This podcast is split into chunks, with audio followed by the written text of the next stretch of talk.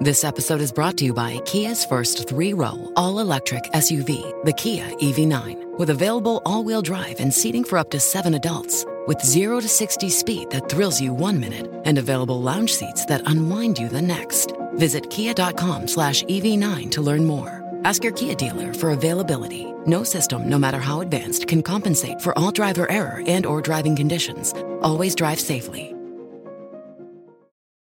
Lucky Land Casino asking people what's the weirdest place you've gotten lucky? Lucky? In line at the deli, I guess? Aha, in my dentist's office. More than once, actually. Do I have to say? Yes, you do. In the car before my kids' PTA meeting. Really? Yes. Excuse me, what's the weirdest place you've gotten lucky? I never win and tell. Well, there you have it. You can get lucky anywhere playing at LuckyLandSlots.com. Play for free right now. Are you feeling lucky? No purchase necessary. Void where prohibited by law. 18 plus. Terms and conditions apply. See website for details.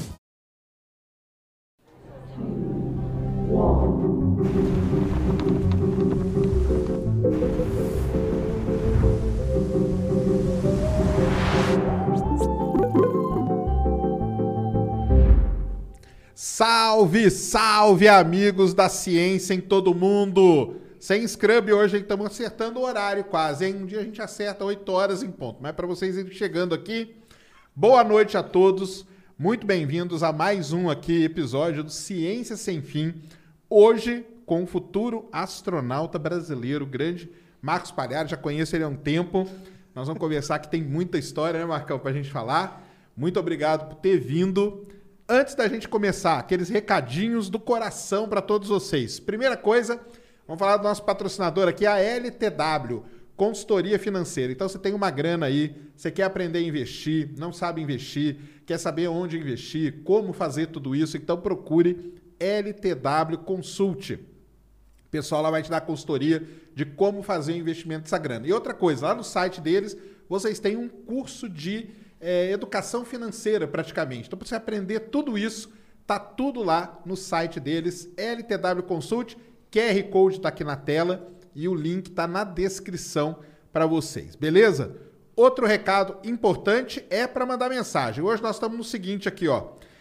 É, você entra lá no, no cienciasemfim.com.br e você vai adquirir os Sparks, que é a moeda aqui do Studios Flow. Então nós vamos ler 5 de 100 Sparks, que é 10 reais, 5 de 200 Sparks, que é 20 reais, e se você quiser fazer duas propagandas de 2.500 Sparks, que é 250 reais, beleza? Então, entre aí. E o último recadinho aqui antes gente começar, o emblema. Tem emblema hoje, né? Emblema muito legal. Olha lá, o emblema lá, o Marcos. Aí, ó, ele aí, ó. Então, entre lá para você resgatar o emblema com o, o código MIG-29. E você vai entender por que, que esse MIG-29 tem um porquê disso aí. Se você não sabe por que, que é, o Marcos vai explicar pra gente o que, que é o tal do MIG-29, né, Marcão? Hã? Com certeza. Já me pegaram aqui. Tô super afim de falar e contar muitas boas histórias desse MiG-29. Isso, vamos contar tudo. Então, brigadão de novo, cara. Boa noite. Valeu demais por ter vindo aqui participar do Ciência Sem Fim. Conheço o Marcão lá desde o Astronomia ao Vivo, né, cara? A gente fez live lá no Astronomia ao Vivo há muito, nos primórdios de, da internet, cara, nos primórdios de live no, YouTube. YouTube. A gente, eu participava de um canal chamado Astronomia ao Vivo, Cris Ribeiro, Zeca, um salve para todo mundo lá. E o Max estava lá. Por Marco já... Aurélio Esparza. Isso, Marco Aurélio Esparza, grande Marcão, grande isso aí. Salve. Toda aquela galera lá. E você foi lá um dia, a gente vai ter um papo muito legal. Depois foi no foi. meu canal também, foi, né? Foi, foi. Então, muito maneiro. Marcão, é o seguinte: sexta-feira o Douglas esteve aqui, que você conhece, Douglas Galante, né? Astrobiólogo. E foi muito legal que eu, eu perguntei para ele, né? Como que ele teve essa. O programa Ciência Sem Fim, né? Então. É, qual que é a ideia, né? É mostrar assim como que você, qual foi o incentivo que você teve em algum momento da sua vida, que você estava ali e tal, falou, cara, ou eu quero ser astronauta, ou eu gosto disso aqui e tal. Então conta pra gente um pouquinho desse começo, dessa sua história aí. E daqui a pouco, na hora que ele contar esse comecinho, galera, tem um presente aqui que ele vai deixar pra gente, a gente já fala. Mas aí, conta aí pra gente esse comecinho, então. Legal. Bom, Sérgio, obrigado pelo convite. Um abraço uhum. aqui a todo mundo, toda a sua audiência ilustre. Muito feliz de estar aqui contigo e vamos lá, vamos animar o pessoal, né? A minha história, eu, como assim como Galante, né, eu tinha o desejo de ser astronauta também, já já veio com o DNA, né? É uma coisa assim que a gente não sabe dizer bem, mas começa assim, desde dormir na cama, aí abre a janela, aí fica olhando as estrelas, aí não para de olhar as estrelas, aí você vê a lua, você fala, nossa, a lua tá brilhante hoje, fica ali namorando, né, com, com o espaço. Aí um dia o meu pai resolveu me dar um quadro, né, um quadro que nem esses aqui, assim, grandão, né, no quarto, ele viu que eu gostava de ser, só que era um quadro com um astronauta.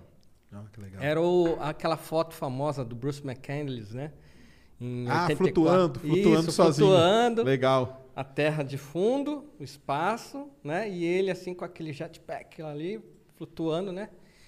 E eu falei assim, nossa, quando eu crescer, Quero fazer quero o que esse voar cara tá nisso fazendo. aí, quero ser astronauta, né? né? Aquela coisa de liberdade suprema, né? Você, poxa, tá vendo toda aquela riqueza embaixo dos seus pés, né? Uma coisa. E aí eu falei assim, pô, sempre dormindo olhando para aquele quadro, aquele quadro olhando para mim, e fiquei nessa coisa imaginativa, ah, eu vou ser astronauta. Então, conforme eu ia crescendo, ia passando os anos, as pessoas perguntavam para mim, e aí, o que, que você vai fazer da vida? Vou ser astronauta. Só que eh, vai caindo um pouco, vai um balde de Isso, gelo, né? Porque a isso. vida vai te Então, mostrando igual- que não é tão igual simples o Douglas assim, mostrou né? aqui pra gente, que vai, vai cair vários baldes de gelo durante a vida, isso mesmo. Isso que é legal da gente saber. É, a gente está na vida para aprender mesmo, né? A vida é uma escola. Então, com o tempo, eu fui percebendo assim, poxa, só existem astronautas americanos e russos. Isso na década de 80.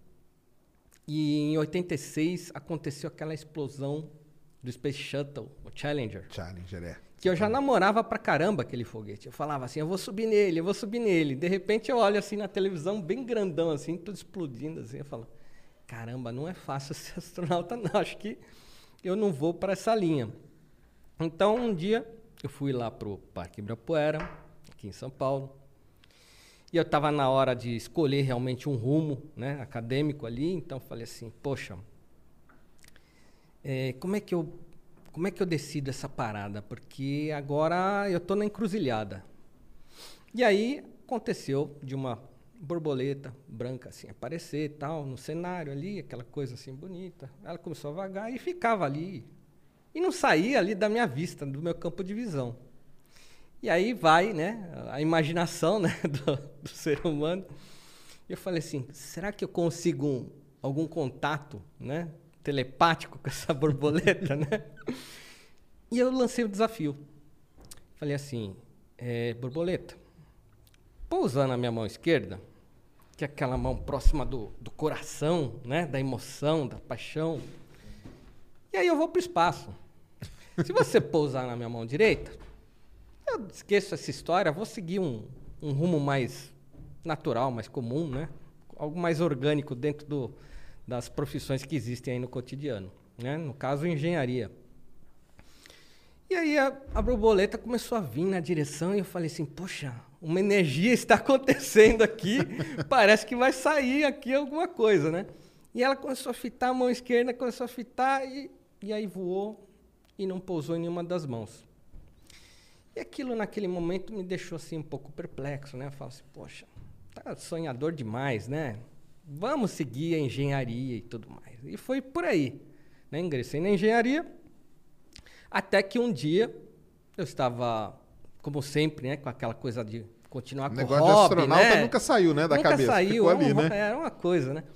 Até que um dia eu na televisão eu assisti o Marcos Pontes subindo para o espaço e, eu, e aquilo foi mais um outro momento importante né, da minha vida, que foi o momento da transformação da borboleta. Né?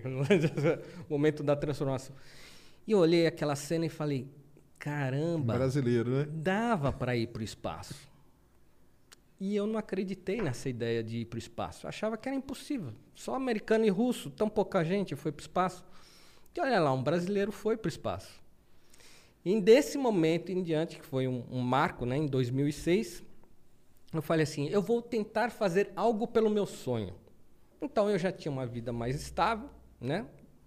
Já tinha uma carreira profissional já estabilizada na vida e me permitia de alguma forma falar assim: olha, vou lá na Que NASA. engenharia que você fez? Só por. Eu fiz engenharia de produção Ah, legal. e depois eu fiz uma pós em gestão de marketing terminei o meu MBA da, da GV e depois só cursos e cursos e cursos. E eu nunca saí da vida acadêmica, sempre realizando cursos.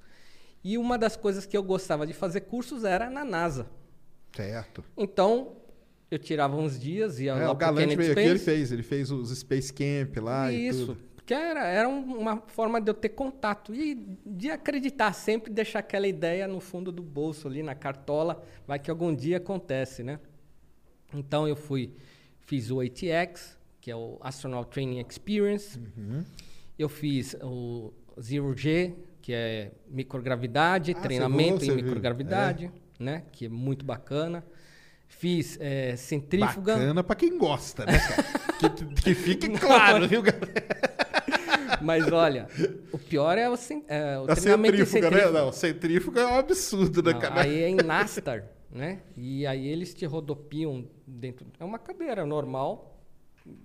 Na verdade, ela fica toda fechada ali. Então tem as câmeras ali, tem os sensores no, no teu corpo, mostra a tua pulsação, tudo, batimento cardíaco, tua temperatura e mostra a força G lá, quanto que tá indo. Hum. E aquilo começa a girar. E aí aquilo não é nada agradável, não. Não é mesmo, não é dizer, mesmo. Não é. Eu falei assim, eu vou começar a fazer essas Mas aí coisas. você fazia por, por tipo, por por hobby, hobby mesmo. E assim, para incluindo no meu currículo. Entendi, pra ir colocando ali. Vai enchendo o currículo enquanto isso, né? Sérgio, eu falei assim, olha, é, se algum dia a Agência Espacial Brasileira fizer um novo chamamento público, eu vou estar lá com uns requisitos legais. Mas ali do Marcos, a gente pode até falar um pouco, né? Teve um, um lance ali do Marcos que foi. Ele, ele fez uma, uma carreira ali. Uma- seguiu uma carreira militar, ele tinha, né? E aí, quando vieram chamar para astronauta, tinha que ser daquela, daquela estirpe, vamos dizer assim, né? É. Não podia ser um cara, um cara civil entrar ali, né? Então, eu estava vendo os requisitos, que naquela época o chamamento foi em 1998 e saía em jornal ainda. Naquela época era Uhum. em jornal. E aí tinha lá saber sobre a história espacial, exploração espacial, Porque o pessoal saber, ele chegou a fazer provas, né? teve prova. Teve prova e tudo, viu? Foi um pessoal? concurso público. Isso, isso. Era um concurso público. Você ia ser um candidato a um funcionário público astronauta. E era uma vaga para 5 mil pessoas. Isso. E aí tinha saber falar inglês, tinha eh, o mais interessante de todos que eu falei, e agora? Era experiências em força G. E eu falando, caramba, o que, que é isso, né? Nada mais é do que você, sendo advindo da Força Aérea, isso facilitava bem. Claro.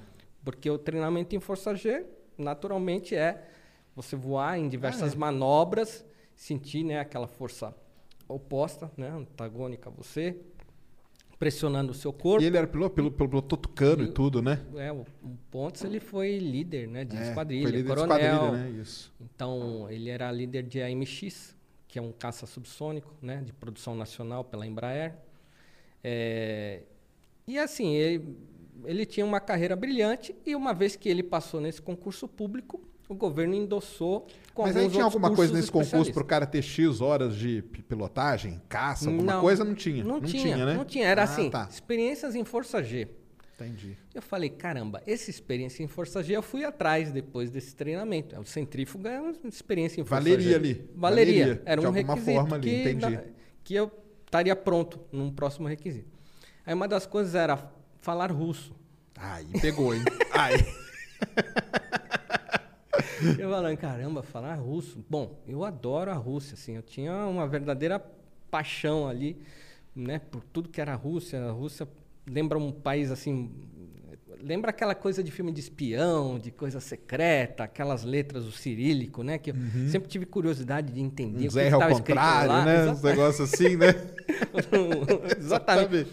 O pi russo é o P, É o P, né? né? É. Então, da matemática. Então, tinha algumas coisas assim que eu achava bem interessante. Eu falei, ah, mas dá para aprender sim, até por hobby também, né? Fiz curso online de russo, né? Então, já dá para pedir um McDonald's, né? Chegar lá... De né? fome você não morre lá, né? Sim, number dva, né? O número dois aqui. né? E, e aí eu fui fazendo esses cursos. E foi, foi legal porque esses cursos foi me alimentando cada vez mais nessa sinergia de me tornar astronauta. E é interessante como essas coisas foram. Uma coisa foi galgando a outra. E aí teve um dia que teve essa coisa, eu descobri que lá na Rússia se alugava caças. E eu falei, nossa, meu sonho voar de caça um dia, não sei o quê, só que era um valor absurdo, assim, né? E eu falei assim, pô, vou começar a, a empreender, fazer alguns ganha-pão assim por fora do trabalho para juntar dinheiro. Pra ganhar aquela grana pra um Pra dia, quem sabe, voar juntar, ali fazer no... a meta ali e falar, olha, vou juntar milha no cartão, com um dinheirinho daqui, com um dinheirinho dali, com um monte de coisa. E eu consegui ir para a Rússia, né? Esse, essa história muito engraçada, né? De, um pouco assim de um cara ingênuo que está querendo ser astronauta, não sei o que, que se transformou nesse livro aqui. E foi muito importante esse voo porque foi um outro marco na minha vida. E foi muito interessante. Eu cheguei lá na base soviética, né? Então era tudo secreto, não sei o que. Os caras não deixavam você filmar nada, não sei o que. Você tinha que usar os, filma os filmmakers Locais, do, né? do da própria base que eles têm, onde eles podem apontar, Tem não o podem apontar certo, a né? câmera, Claro. né? Então eles dão uma aula muito rápida de como você vai voar no caça, tá? Uma coisa assim bem ao Russian style, né? Tipo, preparação quase quase nula, né? Para você subir no embarcar no avião. E, e aí eu tava lá no cockpit do caça, né, me sentindo rei. Falei, nossa, tô realizando um sonho. Eu não vou ser astronauta, mas pô, só de voar num caça, acho que eu já consigo realizar meu sonho, né? E o russo falava assim: Tá vendo esse botão aqui? Tô. Se você tocar, você morre. Eu- Bem tranquilo, né? Tipo russo É. mesmo, né? Aí ele falou: Ó, e esse botão aqui? Então, se você tocar, você morre. Caramba, tu não, ou Qualquer- seja, não toca em nada, era mais fácil ele falar assim, não era não, cara? Não, assim, o, o treinamento russo é uma maravilha, né? Qualquer coisa que eu encostasse, eu morria. Morria, né? Eu falei, acho que vocês vão ter que carregar uma múmia aqui dentro, porque não, não dá, né? Um peso morto, né? No, no- dentro do Mas que avião. eles devem ficar com medo danado de um cara sentar ali, né? E começar a mexer em tudo, né? Então É. acho que eles devem fazer esse tipo de terror aí, né? Então, aí tinha cara aquela aí- alça, tem uma alça em forma de borboleta que fica aqui bem, aqui nessa região aqui do corpo. E eu falei, essa alça aqui é para ejeção, né? Então eu me salvo. Ele Não falou, vou- não, você morre. Eu falei, ué, mas você tem ejeção? Eu vou morrer? Ele falou, você, não pode se ejetar de qualquer altitude, tem a altitude Claro, certa para se ejetar certinho, e tudo né? mais, tem um monte de coisa, né? Fora que eu não tenho um preparo para uma injeção de 14 Gs, né? 14 Gs, imagina, 14 vezes o meu peso me amassando assim, na- me comprimindo no banco na hora da injeção. Não dá, né? É, eu ia voltar com a coluna toda arrebentada, né? Então, bom, depois desse treinamento maravilhoso, né, que eu não podia Não toca em nada. encostar em nada, que senão eu morria, né? Basicamente era uma coisa assim. Eu comecei a sentir uma certa alegria, né, no, no voo. Falei, olha, eu vou realizar o voo de qualquer forma, independente de qualquer coisa. Se eu morrer, vai ser feliz. então, mais ou menos por aí. E aí ah, o caça sobe, que é aquela coisa assim, sai de 0 a 400 km horários assim em um segundo, né? Então praticamente um chute nas costas. E, e aí você tá com aquele capacete e tal, e aquela cápsula ali, né, de vidro toda, o cockpit fantástico um caça. E aí eu cheguei na estratosfera com esse avião, que é o ápice dessa viagem, é você poder estar com um avião que era muito superior aos nossos aviões da FAB, e uma turbina dele sozinha era mais potente que as duas turbinas do nosso F5, né, da FAB. Então, e ele tinha duas turbinas. Mas você então, já tinha voado aqui no Brasil em algum caça desses ou nunca? Não. Nunca? Foi o primeiro assim? Foi, Foi o primeiro e eu 1029, já, Cara, já fui de cara no supra-sumo, né, na Força Aérea, na- ali na... Mas a centrífuga e tal, você tinha feito antes. Sim, já tinha Tipo, você feito. tinha mais ou menos já, Já uma, uma ideia da sensação que ia ter, né? Tinha. Eu, e, e para mim, assim, eu, eu- mais uma coisa que era um hobby que eu ia depois colocar no meu currículo se tivesse o chamamento. A questão é que desde 98 até hoje não teve outro Eu chamamento. entendi. Tudo que você foi fazendo depois foi esperando um novo chamamento público para ser astronauta mesmo. Exatamente. A- astronauta, tipo, oficial do Brasil, né? Entendi. Era, era esse o meu desejo, era ser astronauta de profissão. E aí o que aconteceu? Cheguei lá na estratosfera. E aí aí aquela essa- pergunta que não quer calar. E a Terra, como que ela é? Lá de cima, quando você vê. Olha, eu vi que a Terra é arredondada. Você não vê lá de- da altitude que eu tava todo o globo. Do- lógico você precisa você- estar lá perto da Lua, a meio caminho pelo menos, para você ver o, a- o globo. Mas dali você já consegue, Consegue ver a curvatura, né? da Terra, você Isso. já consegue ver as nuvens lá embaixo, você já consegue ver o espaço em cima da sua cabeça, porque uma vez que você está voando na estratosfera, você está na camada de ozônio da Uhum. Terra, né? Então você está mais que o dobro da altitude de um avião comum, está ali com os equipamentos todos, né, do cockpit, de segurança, oxigênio, pressurização de cabine. E o interessante é que nessa altitude, a gente sabe que ah, no nível do mar, a água tem a temperatura de ebulição em 100 graus Celsius. Só que essa temperatura ela vai diminuindo né, conforme você- mais alto você chega. Então, no, no Himalaia, a temperatura de ebulição da água é 70 graus Celsius. E ali onde eu fui, eu não lembro agora, algo como, sei lá, uns 40 e poucos graus Celsius. Então, o risco que eu tenho ali, se despressurizar a cabine, é começar a ferver a água que está no meu sangue, né? Ferve, e tudo mais, isso. e ali eu, que nem um baiacu, eu explodo ali, Aham. né? Então, você tem que estar sempre com as máscaras e tem que estar a cabine sempre pressurizada para você simplesmente não... Né? Claro. Então, porque ali a coisa é séria, né? Voar de caça, a coisa é séria. Então, equipamento todo em cima. Eu tinha uma roupa toda para uso macacão estratosférico, né? E para evitar que o sangue descesse do meu cérebro para o meu pé, então ele ele ativa uma pressão Comprime ali, que né? comprime o corpo, né? E, e exige que o sangue continue circulando. Enfim, ah, uma vez que eu vi a Terra, vi o, o Sol ali brilhando que nem uma, uma estrela, tive aquela visão maravilhosa, eu falei, nossa, era isso que eu sempre sonhei, ver a Terra de cima, né? Então eu estava realizando um grande sonho. E isso aí dura quanto tempo? O voo é um voo de 55 minutos, só que o voo na estratosfera ele não dura mais do que 5 minutos. Certo. É muito curto porque o avião né? ele não tem sustentação nessa altitude, o ar é muito rarefeito. E embora as turbinas sejam muito potentes, né, eh, o que, que ele faz é acelerar o máximo o avião, dar aquela guinada, um voo exponencial, como eu vou fazer depois, eu vou contar, né, dos Isso. voos suborbitais. Então ele aproveita essa inércia para chegar naquela altitude lá, que é uma altitude que você consegue se manter até que o motor vai, vai falhando e vai, o caça vai caindo de novo para a atmosfera. Aí ele mergulha a 90 graus e você volta de novo para a atmosfera. Só dar um spoiler pra galera, ó. Sustentação, turbina, sexta-feira o Lito vai estar aqui. Hum. Opa, do Aviões grande e Lito. Músicas, ó. Vamos falar disso aí. aí então você não sabe o que, que é, aguenta aí sexta-feira, nós vamos saber de tudo. Aí, Um beleza. abraço aí pro Lito, então. Então, aí, se- quando- na estratosfera mesmo é uns 5 minutos. E aí ele volta. Uns cinco Indica- minutos e aí volta. E aí eu fui pro treinamento de manobras acrobáticas no, no Aí caça. volta ele ainda faz umas manobrinhas. Aí ele volta Caramba. 90 graus e começa a fazer as curvas. E aí o piloto fala assim: Ah, Marcos, agora você vai fazer força 3Gs. Ah, né? tá. Na subida, quanto, quantos dias? Nessa, Foi, nessa... foi mais ou menos isso, uns 3Gs. Uns três? Né? E aí depois ele vai é, aumentando cada vez Aí mais. ele começa a fazer as manobras, as para ir manobras. aumentando a, o Gs. Exatamente. Entendi. Então você já sabe ali o que, que é o 3G. O 3G tranquilo, né?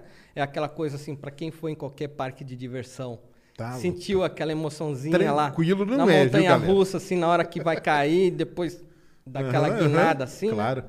É, é Eu é- não sei não, porque eu nunca fui montanha-russa, mas eu imagino como que é. É violento, mas é, aquela, é, aceitável. aceita- entendi, é aceitável. entendi, entendi. né? E aí ele sempre pergunta, Marcos, are you okay? Né? Entendi. Naquele russo, é, falando inglês com um sotaque horroroso, né? Pesado, aham. Are you ok? Mais ou menos assim. Aí, ok. E aí ele fala, então agora vamos para 4 Gs de força. Significa, se você pesa 80 quilos, você vai sentir uma força de 320 quilos comprimindo o seu corpo. Aquela força invisível, né? Então vou fazer uma curva aqui e aí depois vamos ver como é que você sai. E aí ele fez a curva com o caça. E aí, 4Gs eu já falei, opa. É mesmo? Dá, dá uma diferença? assim, já- Um Gzinho a mais já é, uma. É. É mesmo, cara? Não, Cara, no 3G já. Entendi. A coisa já- você já fala assim, legal, é divertido. Mas lá na centrífuga, quando você fez, você chegou a quantos Gs? Eu cheguei a 6. Seis? E no caça eu fui a 7. Olha só.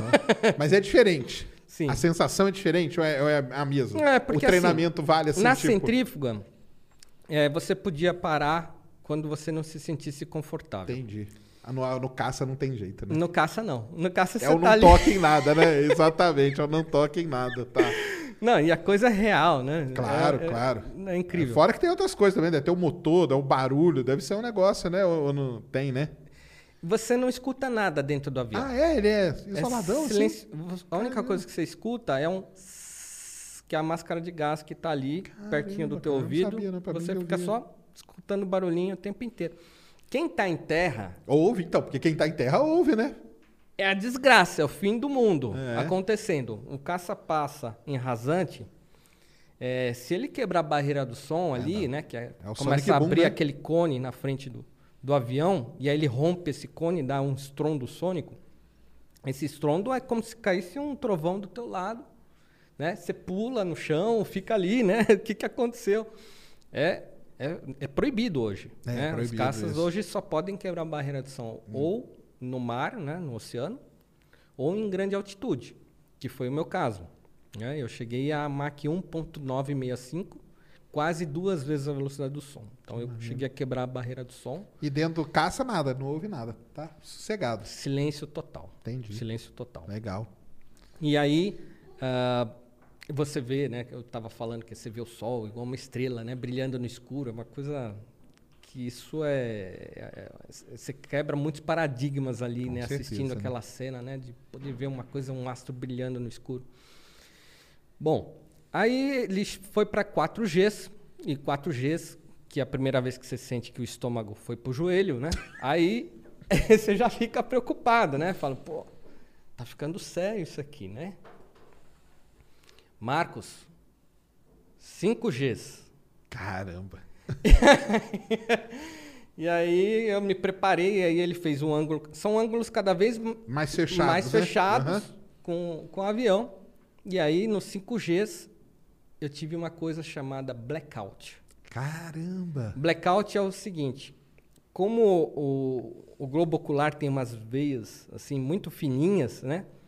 O sangue não tem força para para distribuir ali por todo o seu globo ocular. Então, por um momento você está com os olhos abertos, mas não está enxergando nada, como se você ficasse cego. Caramba. E aí eu estava ali, eu não, não fui preparado para isso, né? O Isso treinamento eles não explicaram no treinamento, né? Sacanagem do russo, né, cara? Pô, só falou que não era pra tocar em nada. Podia ter falado, ó, no 1G você vai sentir isso, no Então. 2 isso. E, e na centrífuga eu não passei por isso. Então eu falei assim, caramba, meu, e agora? Tipo, eu fiquei naquela situação e eu não sabia se eu falava pra ele, se eu não falava, o que, que ia acontecer. Marcos, are you okay? Eu, ok. e eu lá sempre. e aí ele falando, bom, Marcos, já que você está indo muito bem, Eita. vamos para 7Gs. Ah, e ele pulou direto. E aí, naquele momento, sacane, eu falei assim, é... Peraí, sete, mas tinha que ser o seis agora, né? Tipo, tem Por que que tá certeza? pulando, né, cara?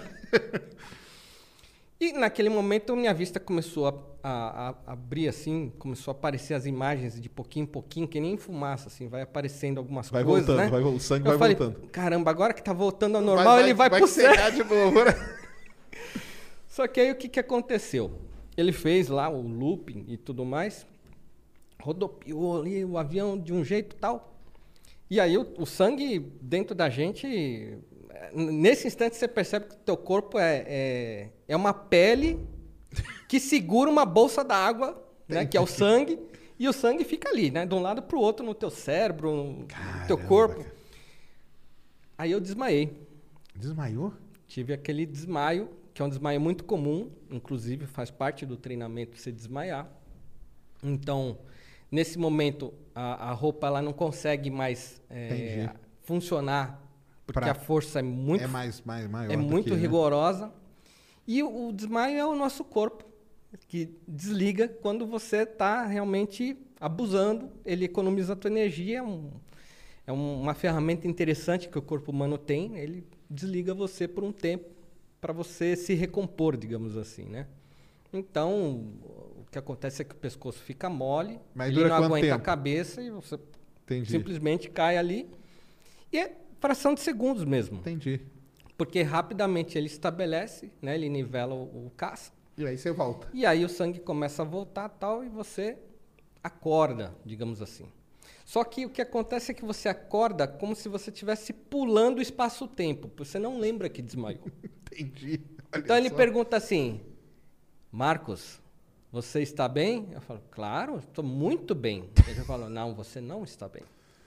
Você desmaiou. E como que ele sabe? Ele tem um Porque ele tem um monitoramento? espelhinho assim na- em cima da cabeça tem um dele. retrovisorzinho ali e ele vai Igual ele- de carro ali. Aí ele fica só olhando, né? Entendi, entendi. E aí ele. Eu falei, Lucky Land Casino asking people what's the weirdest place you've gotten lucky? Lucky? In line at the deli, I guess? Aha, in my dentist's office. More than once, actually. Do I have to say? Yes, you do. In the car before my kids' PTA meeting. Really? Yes. Excuse me, what's the weirdest place you've gotten lucky? I never win and tell. Well, there you have it. You can get lucky anywhere playing at LuckyLandSlots.com. Play for free right now. Are you feeling lucky? No purchase necessary. Void where prohibited by law. 18 plus. Terms and conditions apply. See website for details. não, eu não desmaiei, eu tô completamente lúcido, tô muito bem, dá pra ir mais até. Ele falou, não, você não está bem e depois você vai ver no, no vídeo. Mas tem uma câmerazinha que foi te filmando? tinha lá no cockpit, tinha uma, Ah, tipo, uma GoPro Aham. que vai te acompanhando. E aí depois E- você viu mesmo. E tem as estatísticas lá, quantos Gs, que altitude você tá e tudo mais. Porque isso aí depois, a ideia é o quê? Vai tipo para um currículo lá, pra, vai, vai para uma ficha.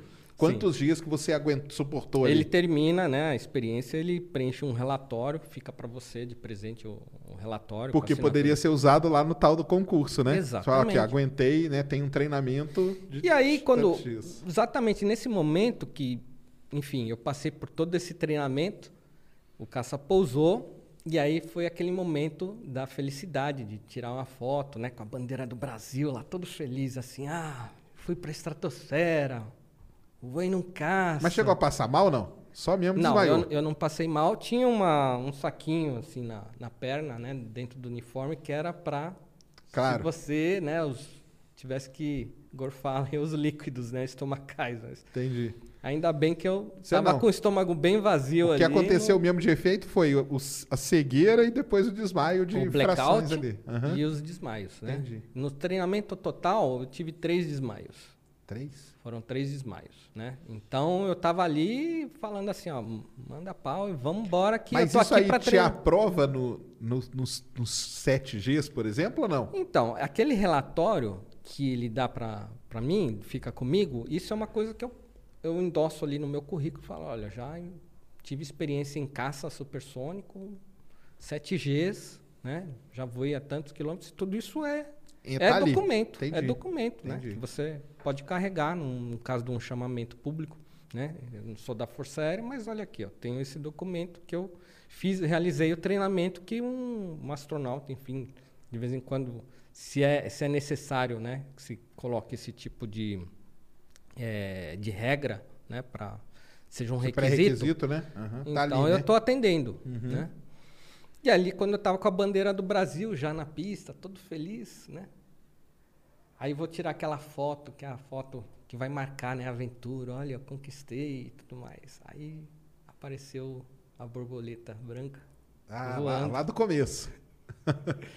E aí, Aí pousou na sua mão direita. na mão, na mão esquerda, que é a Ah, mão mão do coração, A mão do- da pra ser paixão. astronauta mesmo. para ser astronauta. E ali era um momento interessante, é, que foi um- exatamente esse marco que eu estou te contando, porque eu achei que eu ia parar ali. Eu falei assim, olha, gastei né, todas as minhas economias nessa viagem, nesse negócio. E, Agora enfim, só esperando o governo abrir o concurso de Tô novo. ficando velho já, né? Não, não vai mais pintar a oportunidade. E aí, quando a borboleta pousou assim, e aí eu lembrei da minha juventude que eu falei, né? Tinha aquela brincadeira com a borboleta e ela tinha que pousar, ela não pousou, né? E ali ela disse, não, continua. Foi a mensagem que eu, Entendi. que eu deduzi ali foi, não desista, né? Então, foi muito importante porque a partir dali eu falei assim, eu vou levar mais a sério isso aqui. E ainda sempre na ingenuidade, fazendo espeleologia, fazendo rafting, canyon, todo tipo de treinamento de aventura Que pudesse de alguma pudesse forma. me mostrar que ali, olha, sou um profissional flexível que tenho experiências em várias atividades, né? Mas aí exploração. nessa época, como que estava a situação do, do Brasil pra, com relação ao astronauta? Tava Parada. como? Já estava Totalmente já tava parada. parada, né? totalmente Porque aí o Marcos Pontes já tinha ido, voltado. tinha ido. Tal. Já Então, tinha dado problema lá com a ISS, Isso foi em né? 2009, exatamente. Então, é, nessa época, isso foi antes de, de terminar o Space Shuttle, o programa Space Shuttle.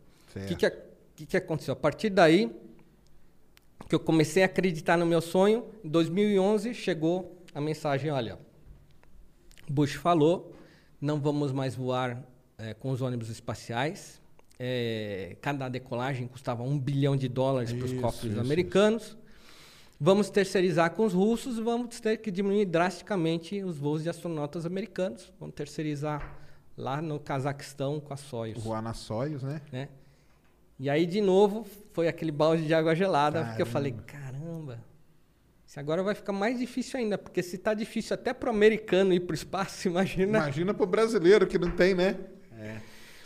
E aí eu falei assim, Sérgio, eu queria muito assistir a decolagem de um foguete, eu nunca tinha assistido a decolagem de um foguete.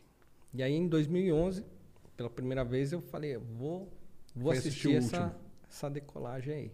Faço questão porque ou eu dou adeus pro meu sonho, né, de, de ir pro espaço, de ser astronauta e tudo mais, ou, sei lá, alguma coisa acontece. Eu, eu sinto uma energia boa que eu preciso curtir essa decolagem aí. E foi legal que uma outra coisa incrível aconteceu. Quando eu comprei, eu fui comprar o ticket para assistir a decolagem lá dentro do Kennedy Space Center e tal. Aí você Você foi assistir o site- último, né? O último. O último, STS 135, né? Atlantis. Do Atlantis, isso. Muito bem. Foi um, foi um evento, né? Muita gente viajou os Estados Unidos Nossa. inteiro para poder assistir, né? E tinha mais um brasileiro ali no meio. Ah, não, então, você vai, você vai contar essa história aí. Só para só pra contextualizar o pessoal, né? O- Os Estados Unidos teve esse programa do Space Shuttle que durou 30 anos, né? Foi de 81 a 2011 e justamente isso, né? Era muito caro e, infelizmente, era- vamos dizer, ele era seguro, mas ele tinha problemas de segurança, tanto que foi o programa que mais matou astronauta, né? Sim. Foram dois acidentes Columbia. graves, né? Columbia e o Challenger. Challenger. E isso aí, cara, pro, pro um programa espacial é muita coisa, né? Porque até então, né, tinha era Carregava Apollo 1, seis, né? é, ele carrega 6, 7. É excelente. Eu brinco com o pessoal que, pra mim, é a única nave espacial que já foi feita pelo homem, porque esses foguetes aí, pra mim, não são nave espacial. entendeu? O shuttle era demais, mas tinha todos esses problemas aí, né? Era muito caro e tinha esse problema de segurança. E aí veio a ordem, né? 2011 foi encerrado. Eles iam voar até onde tinha ali a- os tanques e tudo feito, que foi. Terminou no STS 135 com Atlantis. E aí foi uma coisa muito interessante, foi gente dos Estados Unidos inteiro para acompanhar esse último lançamento, que era. Muita bandeira americana, os caras muito patriotas, assim, chorando. Não acreditavam que ia acabar os voos. Então, ninguém sabia o que, que ia acontecer com o programa espacial americano. Naquele entrou momento. numa, numa, numa dúvida Foi muito grande, crise, uma né? incerteza muito grande, uma crise, né? E eu já vi assim palestra de astronautas e tal, até dessa época aí, que eles falam, cara, se me falassem que ia ser 99% de chance de morrer, eu ia no ônibus espacial. Porque eles gostavam, né, do ônibus espacial, né, cara? Eles gostavam de voar ali. Então é. Mas óbvio que os- o governo em si não poderia comprar essa, esse, esse risco todo, né? É, então, eu- um dos cursos que eu fiz lá na NASA, é, eles estavam comentando que o- custava muito caro, porque o americano ele, ele tem essa coisa de levar a segurança ao extremo. É muito importante para eles. Então, os pneus do- dos shuttles, eles trocavam em cada pouso. Ele pousava uma vez, tinha que trocar todos os pneus. Eu falei, mamãe, mas o pneu tá novo? Como assim trocar? Porque se um pneu deles estourasse, poderia danificar uma máquina de vários mi- centenas de milhões de dólares. Então, tinha que sempre retocar toda a espaçonave. É, então, isso aí foi, uma, foi meio uma- um problema, porque a promessa era ser reutilizável, né? E aí você via que, bem, cara, não, não é tão assim, né? Sim.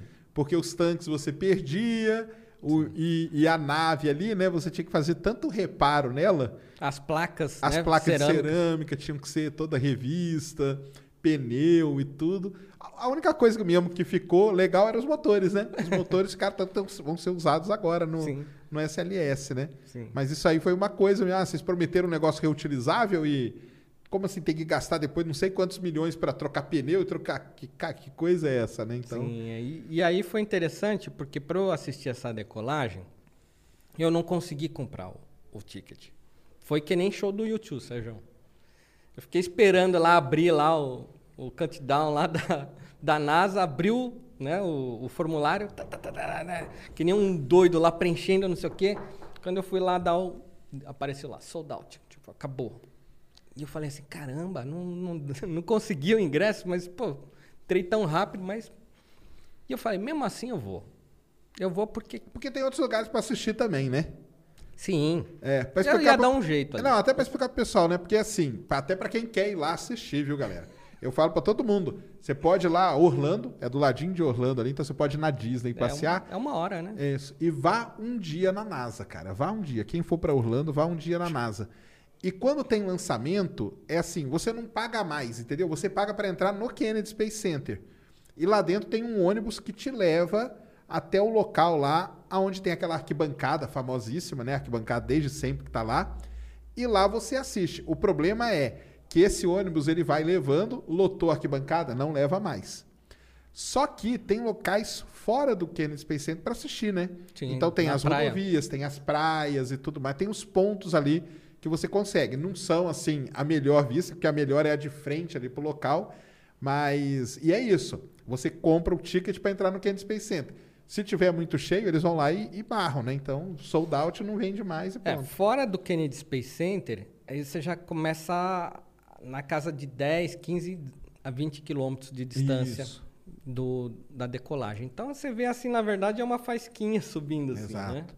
E ali Lá é quanto? Kennedy- Lá é 6, 7, né? É, dentro do Kennedy Space é 4 quilômetros. É 4 quilômetros. 4 isso quilômetros. mesmo, 4 quilômetros, isso aí. E aí eu falei, pô, eu quero ver Quer ver dentro dali, do né? Quer ver Kennedy. da arquibancada, né? Que é ali que é o legal mesmo, é, exatamente. Mas eu não tinha o ingresso.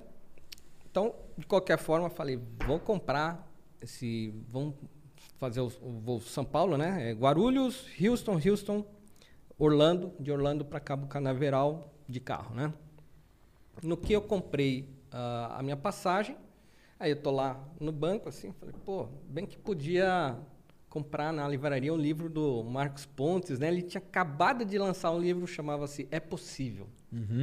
E eu falei, meu, essa- com, esse título é tudo que eu quero agora, Pra né? era ler, né? esse Pra- livro. Exatamente.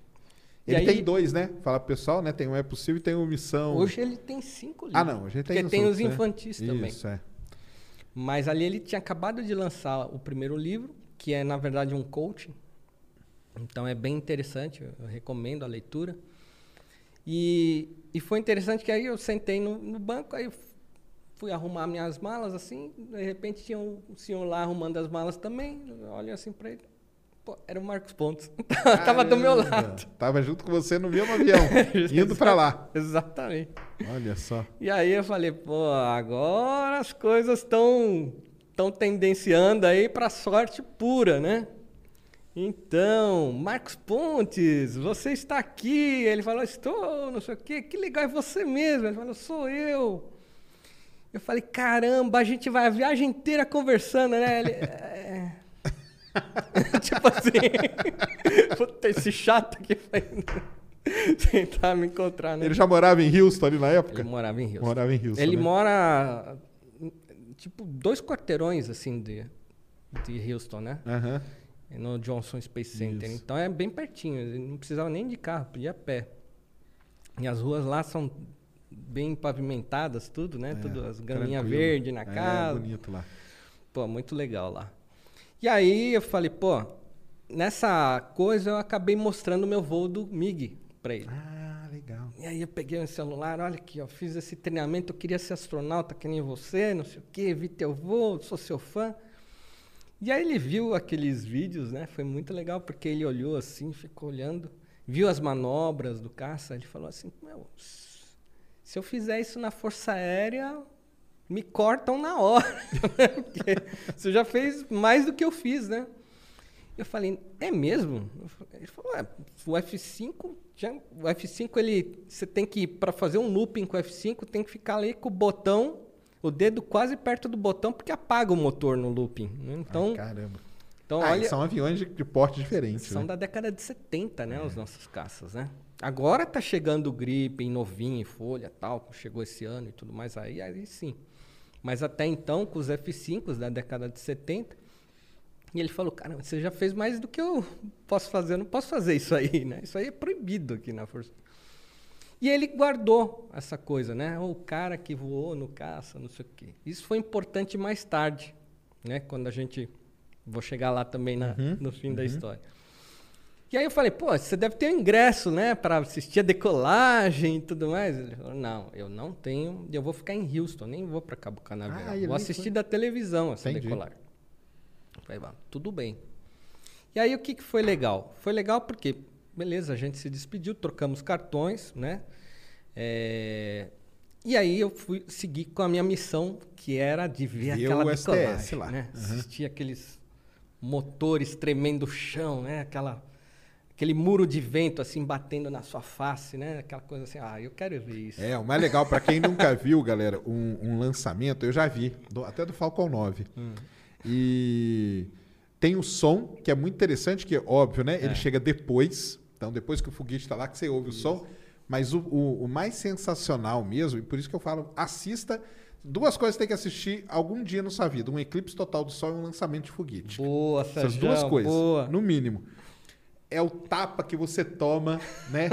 do- do- da, da onda de choque quando ela bate em você, cara. Que você toma Legal. um tapa aqui no peito, que é, é um negócio assim que não tem. Cara, você pode ver na televisão, no- na internet, um milhão de vezes. Você não vai ter essa sensação. Não dá.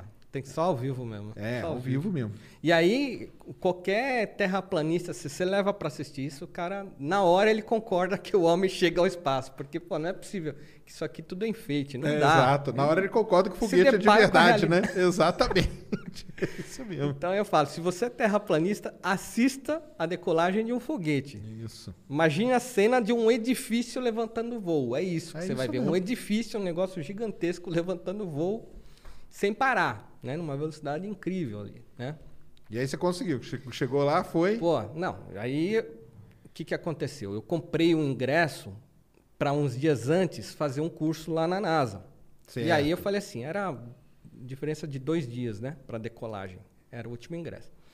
Eu falei assim, eu vou comprar um ingresso e aí eu vou ver se rola alguma coisa Você de lá repente dentro, de eu né? ficar por aqui, Vai né? que eles dão, né? Vai que eles dão de prêmio pra turma, né? Não, e aí foi legal porque terminou o curso, já chegou, né? O pessoal lá, né, os seguranças falando assim, olha, estamos evacuando essa área porque vai ter a decolagem, né? Acabou o curso. Aí eu lá, né? E é que eu quero ir no banheiro. Ele falou, não, não, não, não, não, não, tem que sair. não, mas é o, o banheiro é rapidinho. Não, não, não, não. E aí, enfim, me puseram pra fora da NASA ali. e eu fiquei com aquela cara ali, caramba, meu, eu queria ver a decolagem dali de dentro, que sacanagem, né? Eu tô tão pertinho, né? Uma porta me separa, né? E aí, eu- o que, que eu pude pensar? A única coisa que eu pensei na hora, que foi uma ideia bem tosca, falar assim, eu vou dormir no carro. Porque o carro está estacionado ali, você não paga mais porque está lá estacionado, no estacionamento do Kennedy Center. Eu vou ficar aqui e eu assisto a decolagem aqui. De repente, na hora que eu saio do carro, está pertinho, né? Melhor do que na praia vai estar mais longe. Beleza. Fui dormir no carro. Só que a temperatura lá na, na Flórida é uma coisa assim. É pré-histórico, né? Ali é um calor assim de floresta tropical mesmo, Exatamente, à é noite quente, assim, você soa em bicas e vem pernilongo e Ah, e ali tem muito pernilongo, né? cara? nossa, É verdade. nossa, cara. E umas formigas assim E tem gigantes. risco até de vir uns, uns jacaré, uns bichos assim ali, né? Mais ou menos isso. O que, que aconteceu? Eu tava lá, né? Aí o ar-condicionado do carro não vencia. Aí eu falei assim, caramba, meu. Chegou uns seguranças assim, começaram a, a vistoriar os carros parados, Certo. né? Meu carro não podia estar ali. Aí eu me dei conta disso. Eu falei, meu, todo mundo foi embora, né? Os caras vão olhar meu carro e eu vou estar aqui. Aí O cara vai perguntar, o que, que você está fazendo? E aí, como eu tava naquela cena, aquela situação, né? Meio Aham. sem volta, eu falei, caramba, vou pro, pro mato. Saí do carro, Caramba. saí do carro, fui pro mato, né? Pro segurança, sei lá. Vai que o segurança me prende aí que eu não vejo Aí não nada vai ver mesmo. nada, né? Eu falei, caramba. Foi a, primeira, a única coisa que me ocorreu. Ir lá pro mato. Só que o mato ali não é mato, é pântano. É pântano, é isso aí. É pântano. Então, hoje, hoje, aquela região onde eu fiquei, hoje é é estacionamento. Eles ampliaram, mas naquela época era pântano. E eu dormi no pântano. Caramba. Sérgio, Aí é pra perigoso. assistir, pra assistir o foguete decolar. Olha o que, pra que assistir, né? o ser Tudo. humano é capaz. É isso mesmo. E aí você começa a ver à noite, né? Um monte de olhos brilhando Não, ali, é que você fala assim, caramba, é jacaré. e aí você começa a ficar preocupado, caramba. Aí, óbvio que eu não consegui dormir, né? Pisei em, em formigueiro, tomei picada de pernilongo, foi horroroso. Eu sei que eu tava um traste. E aí, no dia seguinte, começou a chegar os carros Pra assistir o evento. para assistir o evento dos caras que compraram o ticket. E aí, tipo, era umas quatro da manhã, já tava clareando e já tava chegando os carros. Eu falei, caramba, vou sair daqui do pântano finalmente, mas eu tava sem dormir, Aham. sem comer, sem tomar banho, todo suado, sujo de terra. tá- Enfim, era um maltarpilho ali, eu não sei nem o que, que eu tava fazendo. E aí, eu cheguei lá, comecei a me misturar com a galera que tava esperando, abrir os Certo. portões e tal. E aí encontrei um dos caras que fez o curso comigo, Olha. lá um, um dia antes, né? Certo. Lá dentro. E aquele cara, que era um sueco, eu lembro que eh, teve uma hora que o professor, que era um professor, era um astronauta mesmo, um veterano, que era o Robert Springer, que deu aula pra gente, tudo. Ele perguntou, né? Alguém vai assistir a decolagem e tal? E esse E sueco falou. tava lá, ah, eu tenho ingresso, não sei o quê. E eu ali só olhando o ingresso dele, né? Voando assim na, na mão. E aí, esse cara, tipo, tava simplesmente ali me misturando com as pessoas. Esse cara bateu na minha mão, na, na- no meu ombro, e falou assim: Ué, o que, que você tá fazendo aqui, né? Tipo, eu fiquei naquela saia justa assim. Você tem um ingresso? Eu falei: Não tenho, mas vou ver, né? Vou ver daqui e tal. Ele falou: Mas você não pode ficar aqui, né? Aí começou a cair a ficha, né? Eu falei, caramba, olha a cagada que eu tô fazendo aqui, né? E já tinha um cara lá querendo me delatar ainda, né? Falei, meu... E ele tava todo limpinho, arrumadinho, perfumado, né? Parecia Foi um- pra casa, Parecia um dormiu. lorde, né? Aham. Tinha, tinha tido uma boa noite de sono e eu todo sujo, né? Do lado. To- todo com vergonha de olhar pra ele e tal. Ele falou, cara, você tá doido? Você tá achando que você vai invadir a NASA? Não existe isso, não sei o quê, cara. Vai pra casa, né? O cara falou assim, né? E, pô, foi um balde d'água gelada ali. Eu Falei, caramba, realmente, né? O que, que eu tô fazendo aqui, né? Essa coisa, esse desespero, Claro. né? De realizar um sonho, realizar de ver uma sonho de decolagem Exatamente, exatamente. pela primeira vez, olha a bobagem que eu tô fazendo. E aí o que aconteceu? Ele entrou e eu tava naquela, naquele dilema ainda, falei, e agora? Como é que eu saio daqui de dentro? Uhum. Sendo que eu não tinha ingresso, não era nem pra eu estar aqui dentro, enfim, uma situação... Tava numa situação terrível, né, cara? E aí eu falei assim, bom, já que eu já, já fiz todas as burradas possíveis, né? Só me resta agora aceitar, né? Então vou pro final da fila, deixa todo mundo entrar bonitinho e tal. Quando chegar a minha vez, eu falo assim, olha, seguinte, eu tive um problema, eu queria assistir a decolagem, mas Se fosse, só te interromper, se fosse no Brasil, tinha o tal do cambista, né, cara? Ali vendendo o ingresso, né? Ih, até uns caras com churrasquinho Pô, imagina, gato cara, você é ali. no Brasil ia ter o cara ali, aí, quem, quem tá sem ingresso aí, né? Aí lá- só que lá não tem, né, cara? É- Não, a tava morrendo de organização fome. é fogo. É, né? Tem isso. Nossa, é, olha, eu sei que. a- eu esperei todo mundo terminar, eu falei, vai que a, a segurança aqui vai ficar brava comigo, sei lá, vai. Eu já tava sem fazer a barba, né? Eles falam, ah, é terrorista, né? Que eles têm aquele trauma de terrorista, coisa absurda que o Era americano tem. 2011 já tinha, é, exatamente, Nossa, tava... Nossa, né? Então, aí eu tinha ouvido já umas histórias feias, né? De gente que brasileiro mesmo, desinformado, né? Que o cara pergunta o que, que você tem na mala, né? No Aí o cara vai brincar, Eles perguntam, né? o cara É, brinca, o né? cara é, brinca. tem uma bomba. É, já, já Os era. caras- Exatamente. Jogam o cara no chão, é um gema, e depois Depois que eles vão ver, depois você vai contar a piada, Nossa, né? Exatamente. Então, eu É falei assim, mesmo. caramba, aqui eu não posso pisar na bola, né? Então deixa eu já ir transparente ali e falar assim, olha, é o seguinte, é, eu vim de longe, queria... Foi contar sua história triste, É, né? aquela coisa do, do brasileiro sonhador, né? Aham. Olha, eu sei que assim, tava, a fila estava terminando e o último, que depois de mim eu era o último, tinha um cara que era um cadeirante, tem muito cadeirante nos Estados Unidos, e o cara na hora de, de passar ali a catraca, ele tava com uma pilha de livros no colo, sei lá para quê, né? Mas enfim, ele tava com a pilha de livros. E aí ele se embaralhou todo ali, derrubou os livros no chão. Como minha mãe me deu boa educação, Você eu foi falei, ajudar não, excuse me, né? É, I will help you, né? E comecei a ajudar ele com os livros. E aí o segurança pegou aquela portinhola assim, né, para cadeirante. Ai, caramba, você entrou como ajudante Please, dele, cara. Please, Nossa, que... quickly, come on. E eu falei assim, opa, peraí, posso te ajudar? Não sei o que. Eu já, já peguei a cadeira lá e pum, tava lá dentro. De repente, Porque o assim, cadeirante não passa na catraca, né? Ele passa na porta. Caramba, você conseguiu entrar pelo, como ajudante do cadeirante, cara. no último segundo me acontece uma situação inexplicável dessa ali, que foi uma chance em um milhão. E de repente eu tava lá dentro, né, do Kennedy Space Center. Falei, não acredito que eu tô aqui. Não, peraí, não, eu tô errado. Não, vou voltar para trás. Aí, não, tá tudo fechado. Não, eu tenho que ficar aqui. É aqui mesmo que eu vou ficar. Pronto, acabou. E aí, a primeira coisa que eu fiz foi fazer uma visita ao banheiro, né, que eu não aguentava mais, e falei, vamos me recompor.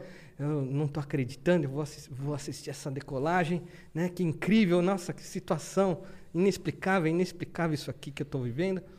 E aí eu estava me lavando, tal, né? Tirando um pouco do barro da minha roupa. Aí entra no banheiro quem? O seu amigo lá do curso. O sueco. O sueco. Ué, o que, que você tá fazendo aqui? Que você não tinha ingresso? Como que você entrou? E o sueco chega assim, o cara me abre os olhos, assim, igual dois pires, assim, falando: Cara, você conseguiu mesmo entrar sem o ingresso. Deve ter pensado, brasileiro é um povo danado, que né, não cara? desiste Os nunca. caras os cara não têm ingresso e aqui nos estados eles conseguiram entrar, cara. Que situação. Para resumir, assisti a decolagem Foi ali lá de- na arquibancada, conseguiu chegar lá e tudo? Não fui na arquibancada, mas eu fiquei ali num, num ponto ali que tinha uma visão Certo. bem bacana. Aham. E já tinha entrado. A arquibancada cabe pouquíssimas pessoas. Isso, é pouco, é já pouco, tinha, Os é. caras já tinham lotado faz tempo. Mas, pô, dali eu já estava realizando outro sonho, né? De repente.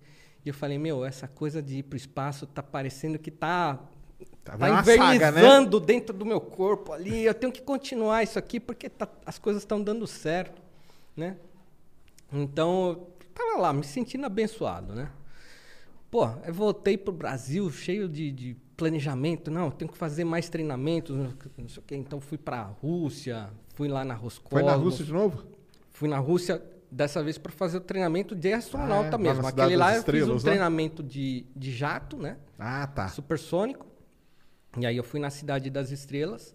Esse do jato supersônico ele não é um treinamento de astronauta. É, uma, é um treinamento que você faz que você pode usar para Sim. um chamamento de astronauta, É. no caso, né? Hoje eu vendo esse voo de caça. Ah, não, daqui a pouco interesse. nós vamos falar disso aí. É, isso aí não vai ser legal lá. falar. Aí você foi na Rússia, na Cidade das Estrelas, Fui na Cidade das Estrelas. mesmo aí. Conheci a réplica da Mir, entrei dentro da réplica da ISS, é, experimentei a roupa que os cosmonautas usam de Orlan, aprendi a manusear todos os equipamentos que os astronautas usam. E fui me embrenhando em outras atividades, submergíveis, né? coisas bem interessantes também, sempre com algum cunho científico. Fui para Chicxulub, Foi em Chicxulub, lá onde bateu o, o asteroide que matou os dinossauros. Isso. Você mergulhou lá? 60 milhões de anos atrás, É. aniquilou todos os dinossauros e eu falei assim, pô, peraí, tem como ver esse local da queda, né, do, do- do- desse meteoro, né? Tinha, pô, foi um- uma cratera de 180 quilômetros, Isso, né? a cratera lá é grande. É, é. Foi um impacto equivalente a, a 2 milhões de vezes a bomba mais poderosa que existe, que é a Tsar russa. Pô, esse negócio tinha que ter turismo para conhecer, né? Essa cratera tal. É, tá no fundo do oceano. Isso. E aí eu falei assim, pô, como é que se faz para ir lá no fundo do oceano. Eu fiz curso de mergulho, mas o mergulho te garante chegar ali a uns 30 metros, você não vai ver muita coisa. Aí eu fui. É, tem um submarino lá que é o Atlantis, que é um submarino para turistas, também chega a 100 pés de profundidade. Também você só vai ver corais e, e fauna marinha, não dá, tá tudo coberto ali, não dá para ver nada. Até que eu descobri um instituto, que é um instituto de pesquisa, Roatan, e que você também, investindo o, o seu dinheirinho, você consegue levar experimentos, fazer qualquer coisa ali. E eu falei assim, olha, eu gostaria de ir para Chicxulub. Ele falou, olha, em Chicxulub, eh, precisamente, está muito fundo, o nosso submergível não vai chegar lá, mas a gente vai para as imediações, Certo. que é onde está os tectitos, que é aquela coisa... tipo o anel, né? O anel da cratera. Exatamente. Aham. Que já é. Pô, Pô, já pô, tá ó, ali, caramba. caramba. tá ótimo, né? Até porque dentro da cratera não tem nada mesmo. Que tá é Que por o que fora. importa é em volta É o olho, né? É. Eu falei, caramba. E aí eu me embrenhei nessa atividade com submergíveis. Fui, que eu- pelo que eu sei, até hoje o primeiro brasileiro que fez isso. E consegui até um recorde, que depois o, o pessoal da. Como é que é o nome daquela Guinness? empresa? O Guinness, né? Aham. Eles falaram assim, olha, a gente pode te pôr teu nome lá no livrinho e tal. Aí o custo para pôr o nome no vidrinho, eu falei, não, eu prefiro fazer mais, Mas aí como mais foi? Explorações. Você, ia nesse instituto, comprava o quê? Uma, uma descida de submarino, é isso? É, é, aí você fala assim, olha, meu plano é, é- a minha missão é essa, não sei o quê. É, aí você pode colher amostras ali Certo. da área. Ele né? Lucky Land Casino asking people what's the weirdest place you've gotten lucky? Lucky? In line at the deli, I guess? Haha, in my dentist's office. More than once, actually. Do I have to say? Yes, you do. In the car before my kids' PTA meeting. Really? Yes. Excuse me, what's the weirdest place you've gotten lucky? I never win and tell. Well, there you have it. You can get lucky anywhere playing at LuckyLandSlots.com. Play for free right now. Are you feeling lucky? No purchase necessary. Void where prohibited by law. 18 plus. Terms and conditions apply. See website for details. É com aqueles bracinhos lá. Tem os bracinhos, só que aí você precisava de um submergível ainda mais potente, que é um submarino russo, um submergível russo. E aí é coisa na casa assim de 100 mil, 150 mil dólares. Eu falei, não, não tem tudo isso aí não, não Entendi, para. Então eu aluguei o que era um, não é um Fusquinha, mas já era um, um submergível também mais é, ele, ele é melhor do que qualquer submarino da Marinha Brasileira. Ele emerge lá pelo menos o dobro da profundidade que os submarinos mais modernos americanos, militares. Então é um É submergível aquele para pesquisa. pesquisa, É para pesquisa. É. aquele gordinho ali que você vai que nem numa cápsula mesmo de, de uma Soyuz, né, apertado. É, é, é o, é o, é- são os extremos ali, né? E aí eu falei, pô, isso aqui tá parecendo É uma espaço. missão É, espacial. claro. É, exatamente. É isso aí. E mais uma coisa pro meu currículo. Fui lá, olha, me embrenhei numa missão científica para colher tectitos, não sei o que, não sei o que lá. E desci a 2 mil pés de... Mais de 2 mil, foi 2.270 pés de profundidade. E pra você ter uma ideia, o, o submergino, submergível aqui da... Seria um submarino, né? Da marinha, ele chega a, a menos da metade dessa profundidade. ó. Então, eu fui realmente muito fundo, equivalente ao, ao Empire State, né? De profundidade ali, bastante coisa. Aliás, vários Empire States, né? Empire, foi uns 700 metros, dá isso. 700 metros é, acho que é o Burj Al Arab, né? É, Aquele lá, edifício isso. mais alto do mundo. Imagina a carga de pressão que esse submergível aguenta. Então você vai descendo, descendo, descendo. Então primeiro você vê a água clarinha, aí a água vai ficando roxa, aí escurece, aí fica um breu. É, porque não chega o sol, né, ali, e aí é como Parece se você que- estivesse no espaço, né? Sejão, parece que puseram assim na, na janelinha do submergível um papel preto, assim. Você não vê nada, nada, absolutamente nada. Eu falei, meu, como é que eu vou ver os tectitos aqui, né? Aí, calma, quando a gente chegar lá, Aí liga o... a liga, né? Aqueles uns holofotes, tem que economizar as baterias, né? Então eles não ligam para qualquer coisa. E aí você vai descendo, descendo, e aí você vai escutando o submergível fazendo tac, tac. Vai estourando ali, né? Vai...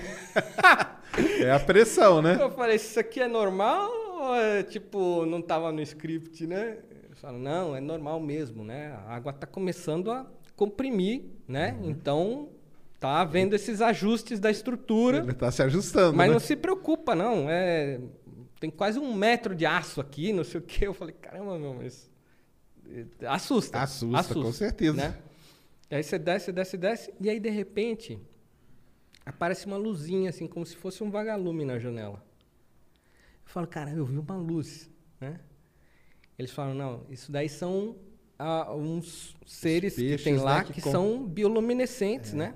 São adaptados para viver naquela adaptados, profundidade, né? Exatamente. A luz do sol não chega nessa profundidade. O que, que acontece? Então, esses seres eles de- desenvolveram essas propriedades né, de emitir luz e tudo mais.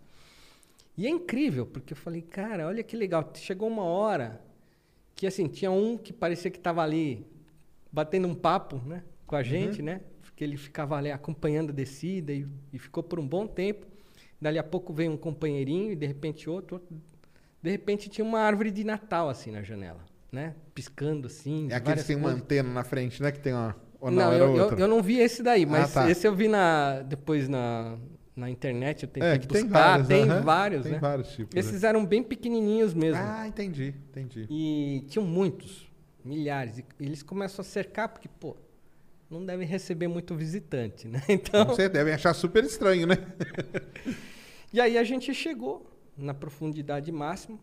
E aí, é, de novo, né, o solo já está muito coberto lá de areia e tudo mais. A gente quase não conseguiu ver nenhuma amostra, foi muito difícil achar. Então, encontrava um vidrinho ali escuro, outro vidrinho ali, que são esses tectitos, que são é, resultado né, exatamente dessa força poderosa de Do colisão aquecimento, né? Na hora que aquece, transforma a rocha em vidro. fritou a rocha. A rocha foi derretida, né? Se transformou em vidro. É, né? instantâneo, é, exatamente. Isso é Então, demais. mas eu tive esse privilégio, né? Legal. De participar de uma missão muito bacana, que foi lá e foi atrás. E hoje, até hoje eu tenho que editar esse vídeo, preciso de, de Aí, gente ó, para editar. aí pra gente que a gente edita e solta aí, ó.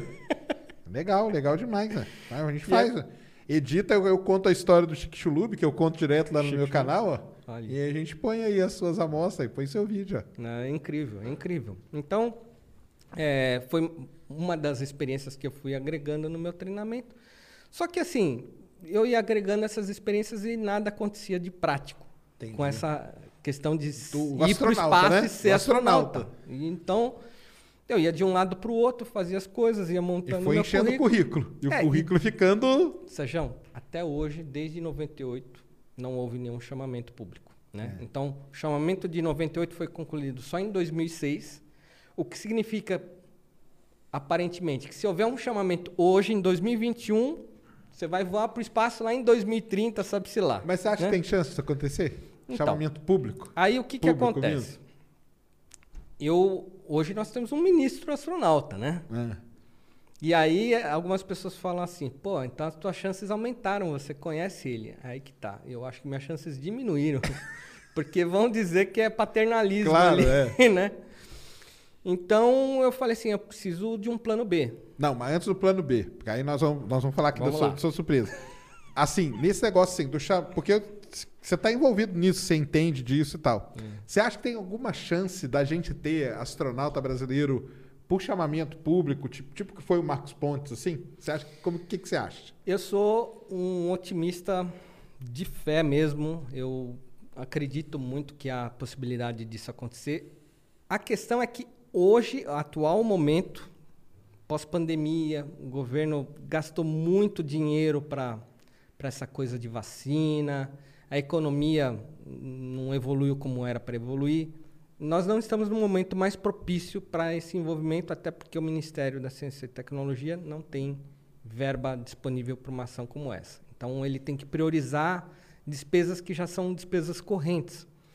Então, vai ter que esperar aí uns bons anos pós-pandemia para ver um chamamento. Mas eu acredito que haverá. Porque aí teria que ser como? Teria que ser. Como que foi lá na época do Marcos Pontes? Só para o pessoal entender. O Brasil, na época, ainda fazia parte da ISS, né? Sim, foi na época do Fernando Henrique, na verdade. Isso. Né, que eu- E como parte da ISS, ele teve a chance de ter um astronauta, foi isso. E aí, aqui, como que o governo brasileiro lidou com isso? Fez uma, um concurso público e deu no Marcos Pontes.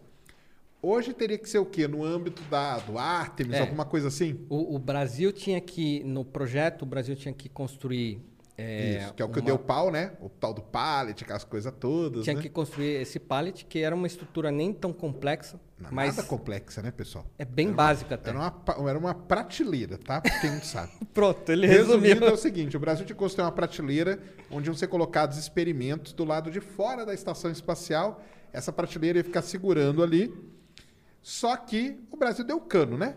Literalmente, nós demos calote. E a ISS, só que a ISS, cara, ela tentou várias vezes ainda. Sim. Aí chegou num limite que falou, galera, não dá mais, cara. Então, vocês estão É, fora. A verba era 200 milhões para construir o pallet. Não é nada, E né, aí, cara? e aí o Brasil não cumpriu. Exato. E aí tentou renegociar para 100, depois tentou renegociar para 80 e nem os 80 Conseguiu pagou. fazer, né? Então, durante esse governo entre 2000 e, 2000 e 2006 aí, simplesmente não houve esse incentivo. Só pra deixar claro, cara, o Marcos Ponto tem nada a ver com isso, tá, cara? Ele É. passou no concurso É. e ele foi fazer os treinamentos de astronauta. Se, Na verdade, nesse, nesse episódio todo, isso aí eu falo lá no meu canal pra todo mundo, ele foi vítima dessa situação, porque ele estava sendo treinado na NASA, né? E aí, quando aconteceu isso, tem a história dele ter que sair correndo pra Rússia pra acabar o, o treinamento dele, né? Sim. Então, assim, não tem nada. Isso aí foi um negócio do governo brasileiro e tal. Hoje, o que a gente teria parecido seria o Artemis, né? Sim. Aí teria que ter o quê? Dentro do programa Artemis aparecer uma chance para o Brasil ter um astronauta e aí se criar isso de novo, é É, isso? o, o programa Artemis ele ainda está muito Tá embrionário. muito- exatamente. Mas a ideia desse programa é levar uma mulher americana, Isso. a primeira mulher a pisar na Lua. Ponto. É isso que se sabe e que é o fato. Todo o resto do contexto isso pode mudar, e ainda mais agora que o Jeff Bezos aí tá, tá É, brigando. vamos falar disso aí também, Já vai isso, atrasar, enfim, vixe, pode- muita coisa pode acontecer aí nessa história. Mas o Brasil, ele entrou no programa Isso. injetando dinheiro, ajudando a financiar esse módulo que vai pousar na Lua. Nós sabemos que teremos a bandeirinha do Brasil, como tinha na ISS, ou seja, o Brasil está voltando ao clube espacial, o que é muito importante, né? É um, um clube eh, de celebridades ali espaciais que estão fazendo coisas bacanas. E esse projeto da Lua é um projeto único. né? É, a gente parou de ir para a Lua em 72. A gente, os americanos, né? Isso. O último pouso foi agora com a... agora. Foi Apollo 17 com a Eugene Cerna. Isso. E é- eu e você a gente estava num evento aí com o Charles Duke, Com o Charles Duke. da Apollo 16, 16, isso, que é um dos exatamente. quatro astronautas ainda vivos, que Vivos, pisaram na isso. Lua. A gente estava lá no Space Adventures, né? É, legal demais. Então, só fazer parte desse contexto de ah, contribuir de novo na volta de, de recursos humanos na Lua, isso é fantástico. Eu acho que o Brasil está campeão ali de querer se interessar em trabalhar nessa ideia. Isso volta, né? Esse investimento volta na forma de conhecimento, empregos, tecnologia. Então, aquela história de ah, esse dinheiro seria melhor alimentando, não sei o quê. Não, gente, investir em tecnologia, em ciência é investir em empregos. É isso que precisa. É, é, o Brasil é precisa aquela- balançar nessa. É aquela cultura. grande coisa que o pessoal fala, ah, tá investindo aí, mas tem um monte de gente morrendo de fome, né? É. Mas não é, bem- a gente já E aí não isso sabe que aquele sensorzinho de, de Covid lá de infravermelho é tecnologia Exatamente, espacial. Exatamente, né? O cara exatamente. tá usando dia a dia lá É. para ver se tem É, Covid ou não. É, eu esqueci até de falar com o Douglas. O, o próprio PCR vem do estudo de extremófilos, entendeu? Então é, é sempre assim. É aquele negócio, tem que ter a ciência de base funcionando para que todo o resto, toda a cadeia de todas as coisas que você conhece funcionem bem. É. Mas aí você acha que dentro desse do, do Artemis, em algum momento, pode surgir a chance do Brasil colocar um não? astronauta? Por que não? É o caminho que teria, vamos dizer assim, eu, né? eu, eu tô acompanhando essa evolução, né, de como as coisas estão acontecendo. E a, a Virgin Galactic, ela hoje ela tem um, um, um convênio com a Agência Espacial Canadense, em que existe um, um curso que na verdade é um curso privado, está atrelado à Agência Espacial, né? E esse curso privado chama POSUM e é um curso que está formando astronautas comerciais, porque está é, nós estamos caminhando para um volume de voos espaciais cada vez mais frequentes e, e- e vai faltar, vai faltar astronauta. Eu, eu acredito nessa ideia. Né? A As Virgin turmas Galactic vão se formando, não vai suprir né, a quantidade de, Não vai de suprir. voo que vai ter que ter. Que não vai tem, suprir. vai ter, né? então, olha, vamos e, e teve uma colega minha de Instagram, que é a Kelly Girardi, que ela conseguiu, vai voar na, na espaçonave da Virgin Galactic, né? E ela, praticamente, ela fez esse curso, um ano, um ano de curso, e já vai lá a bordo da, da, da, da Spaceship Unit, que é que eu estou trabalhando para voar há pô, 10 anos, né? Praticamente. Então eu falei, pô, em um ano de curso a moça passou na minha frente ali, ó. Né? Então o curso certo, que é um curso que abriu agora, né? Um pouco antes da pandemia, começou em 2018. E a Virgin Galactic acabou de selar um convênio. Eu falei, caramba, aí tinha um caminho mais curto, Aí, acabou de aparecer. Não, mas nós vamos falar da Virgin Galactic. Antes, ó, deixa eu falar aqui, o Marcos trouxe aqui um presente pra, pra galera que acompanha aqui. Então, você que tá acompanhando aí, tá tudo na descrição, né, Mulano? Ó, tá na descrição, cara. É o seguinte, é uma faculdade chamada Faculdade Monitor, tá? Então aí na descrição tá um, um número de WhatsApp e o código, tá? Tá tudo aí na descrição. É o seguinte, são cursos, é, curso, por exemplo, full stack, back-end, front-end, ciências de dados, metodologias ágeis e tudo mais. Os, os cinco primeiros, então você vai aí, ó, tá aí o link, o link não, é um WhatsApp, tá? Os cinco primeiros vão ganhar bolsa de 40%, tá? Então, se você for um dos cinco primeiros a entrar aí nesse WhatsApp que tá aí na descrição, entrar em contato lá, você vai ganhar uma bolsa de 40% durante o curso todo, né? Todo mês, né? Sim. Todo mês vai ter 40% de desconto na mensalidade, beleza?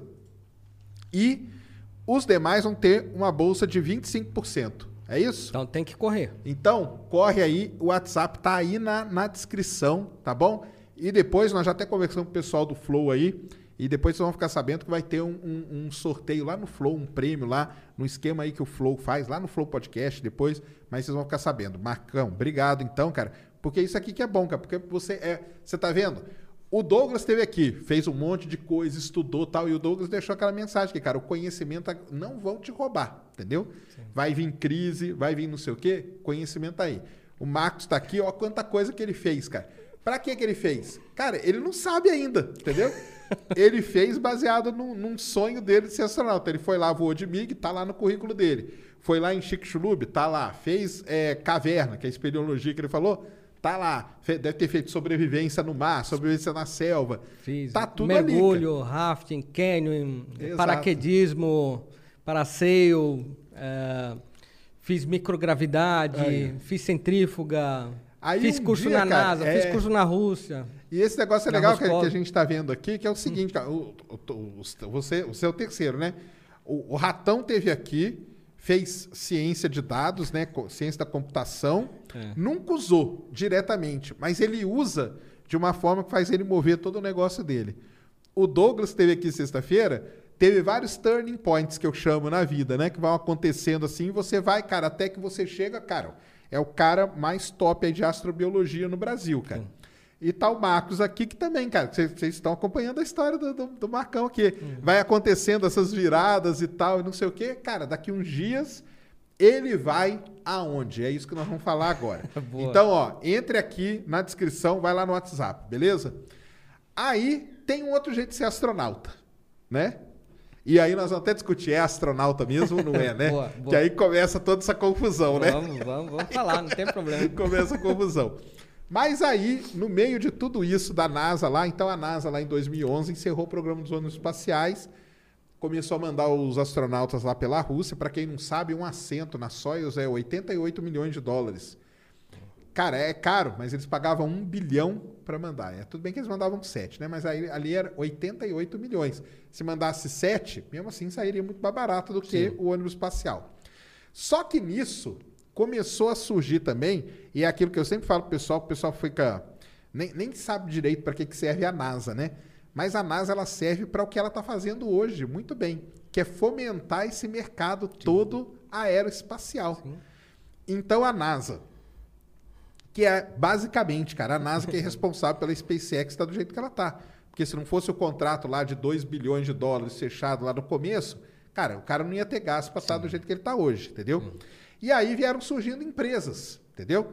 Todo mundo sabe, tem SpaceX, tem a queridíssima Blue Origin do Jeff Bezos e tudo mais.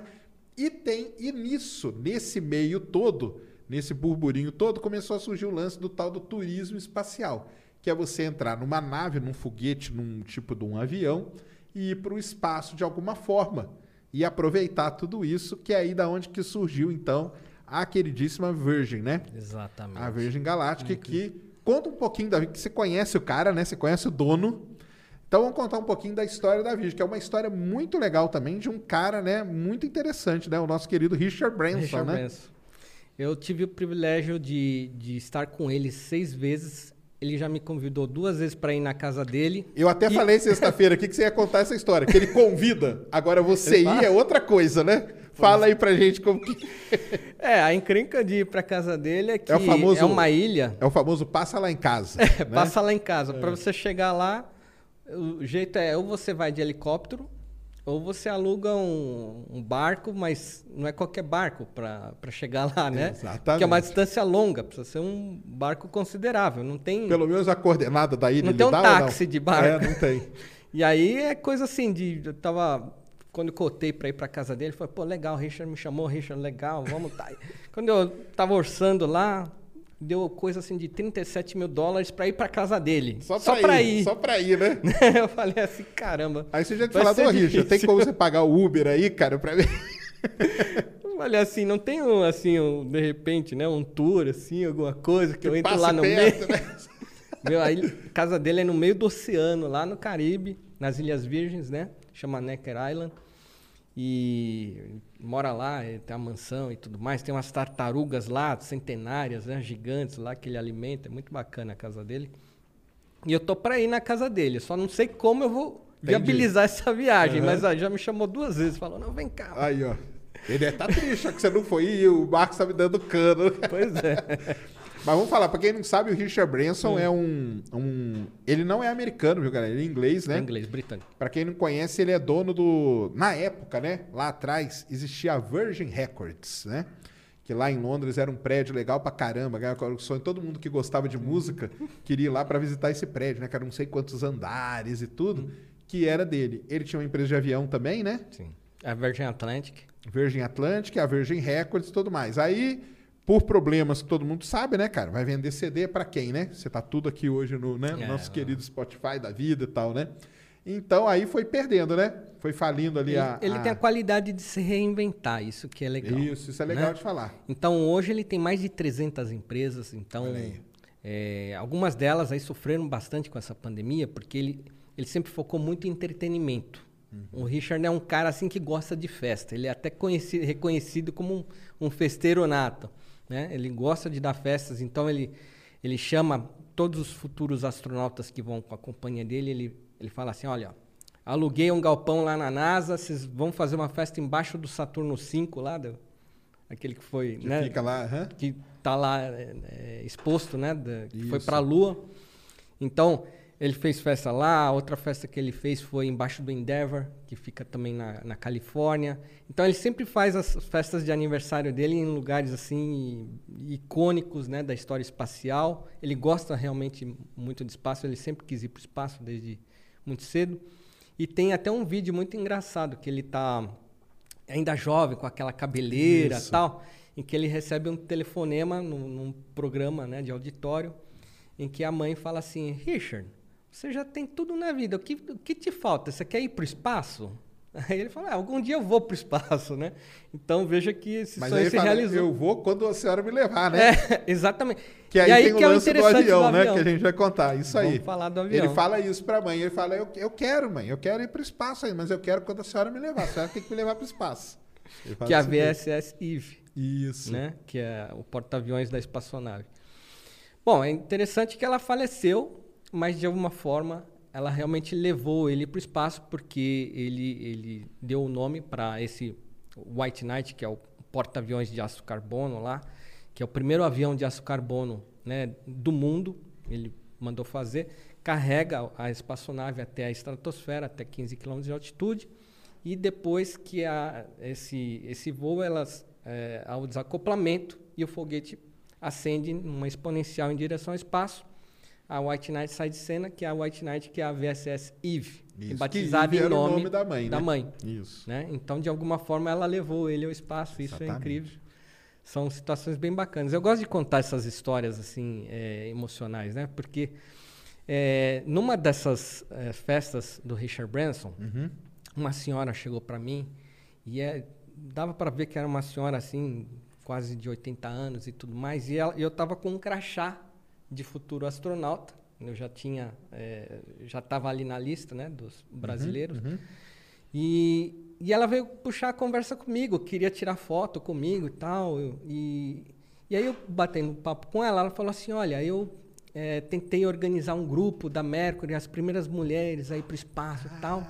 O nome dela era Wally Funk. Aí, ó.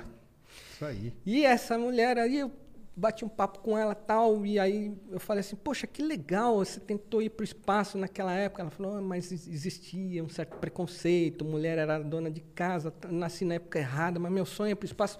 E um dia eu irei ao espaço. E eu falei assim, você vai para o espaço, então me dá teu autógrafo aqui que eu quero guardar como lembrança. Eu incentivei ali, né, né, entrei na onda, né, ela vi que ela era muito entusiasmada. Você nem sabia da história dela ainda. Não, eu quase eu nem reconheci ela, não sabia Entendi. quem ela era, né? Isso foi em 2013. Olha só. De certa forma, quando ela me deixou, né? A gente estava lá na festa do Richard Branson, eu fiquei pensativo assim, falei, caramba, que triste, né? A pessoa já está com quase 80 anos e quer ir para o espaço e há uma grande chance de que ela nunca vá ao espaço. E aí você fica um pouco com dó. E aí um dia eu estava em casa, assistindo a televisão, e aí aparece o Jeff Bezos Exatamente. falando assim, Wally Funk, você quer ir ao espaço? Eu vou te levar. É. E aí eu vi aquela senhora, né? Pô, praticamente quantos anos depois? Oito anos depois de que eu tinha visto ela. E eu vendo ela pela televisão. Não acredito! Ela conseguiu, que incrível! E eu saltei de alegria, porque eu fiquei emocionado. Falei, olha só o que, que é a perseverança da pessoa. E ela tem, ela tem vários. Ela, ela, participou ali de uma meio briga dos dois, né? Ela se tornou a mulher mais É, eh, se tornou a mulher idosa mais, a pessoa, espaço. ser humano, né, mais É. idoso aí pro espaço que o, o, o- antes era o John Glenn, né, que foi com 77 no Isso, o ônibus John espacial. E ela foi com 82 agora. Não, mas ela teve uma. teve- os dois meio que brigaram ali por ela, né? Então, o que acontece? Ela flertou, né? Tanto com o Jeff Bezos quanto com o Richard Branson. Aconteceu um- uma celeuma ali, né? Que o, bom, o Richard Branson já tinha feito vários voos tripulados, né? Ao, ao espaço. Aliás, o Richard Branson e o Jeff Bezos falou assim: vamos fazer o primeiro voo tripulado e eu estarei nele dia 20 de julho em comemoração ao voo da Apollo à Lua. Isso. E aí o Richard Branson ali falou assim: peraí, Que história é essa, cara? como assim, de repente ele vai passar na minha frente? Eu tô falando a minha vida inteira que eu vou pro espaço e aí de Exato. repente ele fala, eu vou? Não. O Richard Branson ele tem esse lado também competitivo, né? Aham. Então ele era um cara assim que ele sempre foi meio eh, voltado à ecologia, preservação, né? Eh, às vezes as pessoas me perguntam, "Ah, eu quero trazer o Richard Branson para o Brasil. Eu falei, olha, faz uma doação para a reserva que ele tem lá na, na África, que ele cuida lá dos, dos leões, das zebras e tudo mais, hipopó, tem tudo lá na reserva dele. Faz uma doação e pede, ele vai de graça. Ele dá uma palestra de graça, né? Então ele é um cara realmente muito humano, né? Ele tem esse lado, né, das festas e tudo mais. Claro, claro. é um cara um bom vivant, que sabe viver a vida. E ele tem também o lado do empresário que sabe ser Claro. agressivo a hora que precisa ser agressivo, Lógico, porque né? ninguém chega do zero ao 100 sem ter uma ambição. Claro. né? E aí o Richard Branson simplesmente ele falou assim, não, peraí, esse cara não vai poder ir antes de mim, não. Eu estou trabalhando nisso, já fiz muito mais que ele, e aí ele não fez nenhum voo tripulado com a nave dele e ele vai antes de mim. Não, peraí. Então ele marcou o voo antes, né? Alguns dias antes. né? Isso. Uma semana antes, né? A espaçonave dele já tinha sido testada, já tinha o aval da FAA, né? Que é a Federal Administration Aviation, né? Isso. Então, não tinha porquê. Eu não sei por que que ele não tinha ido antes. Então, foi bom essa concorrência da Blue Origin, porque ele falou, não, vamos, vamos fazer, né?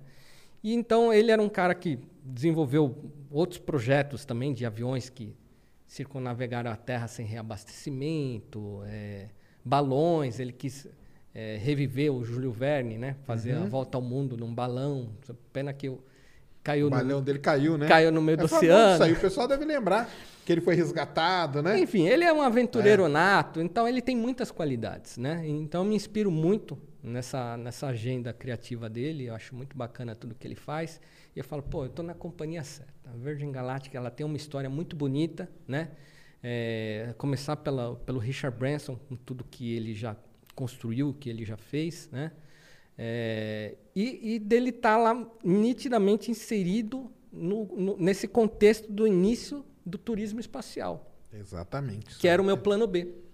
Eu falei assim, bom, se nada der certo pela, pelo caminho oficial, existe o plano B, que é o turismo espacial.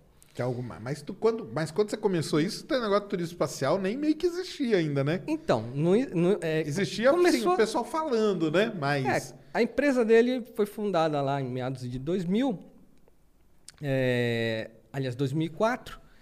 2013 fez o primeiro voo, que é esse pet aqui, Uhum. que foi para o espaço. Eles me deram, né? Ó, esse pet foi para o espaço, como você vai com a nossa espaçonave. Você Tá aqui o presente. usar. Tá aqui no meu macacão de treino. Esse outro pet, primeiro voo da Unity, em 2018, foi para o espaço. Então, esse de 2003 a gente pode até falar. Esse aí foi o que deu o problema, né? Que deu o acidente, né? É, em 2014, que É. aconteceu no terceiro voo. O terceiro No voo. terceiro voo de teste, né? Que eles corrigiram e Aí deu uma aí atrasada, né? Aquilo ali deu uma atrasada, né? eu deveria ter ido ao espaço em 2017. Certo. Com a queda do protótipo, eles ainda em fase de construção do segundo, eu perdi aí praticamente foi até 2018 para ficar pronto o segundo protótipo. então eu já perdi um tempo enorme. E Já só de produção do- poderia estar do falando hoje de um cara que tinha voltou. ido, né? Exatamente. Não, e isso que é, que é bom até a gente falar, né, pro, pro- pro, pessoal que todo, qualquer é acidente, né, cara, que tem, principalmente coisa do espaço, aí é um atraso, assim, gigantesco na agenda, no cronograma de tudo, né? Exato. Vira um atraso gigante, né? É Então ele incrível. teve esse problema aí, corrigiram.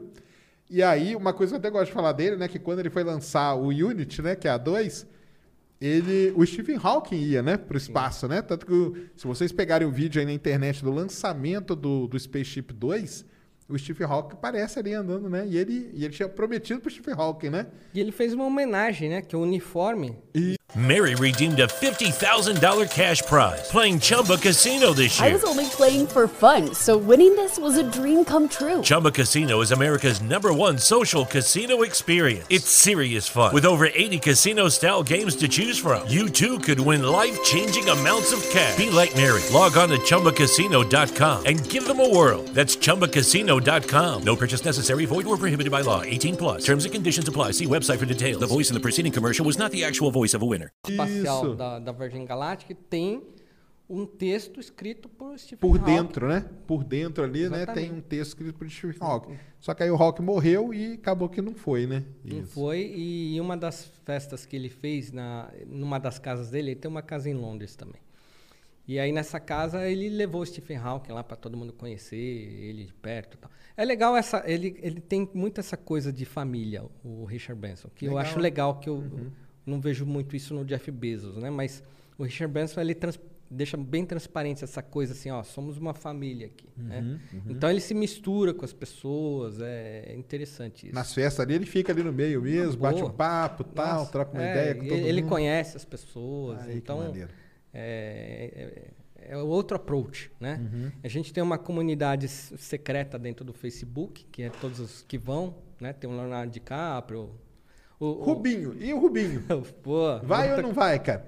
Não, porque sabe o que aconteceu? Você- não sei se você acompanha esse mundo do podcast. É. Mas o Rubinho teve num, num podcast. Aliás, até um abraço aí pro, pro Carioca e pro, pro Bola, no Ticaracatica lá. Ele teve lá nesse, nesse podcast e perguntaram pra ele. E ele falou, porque, pra quem não sabe a história do Rubinho, é o seguinte, cara.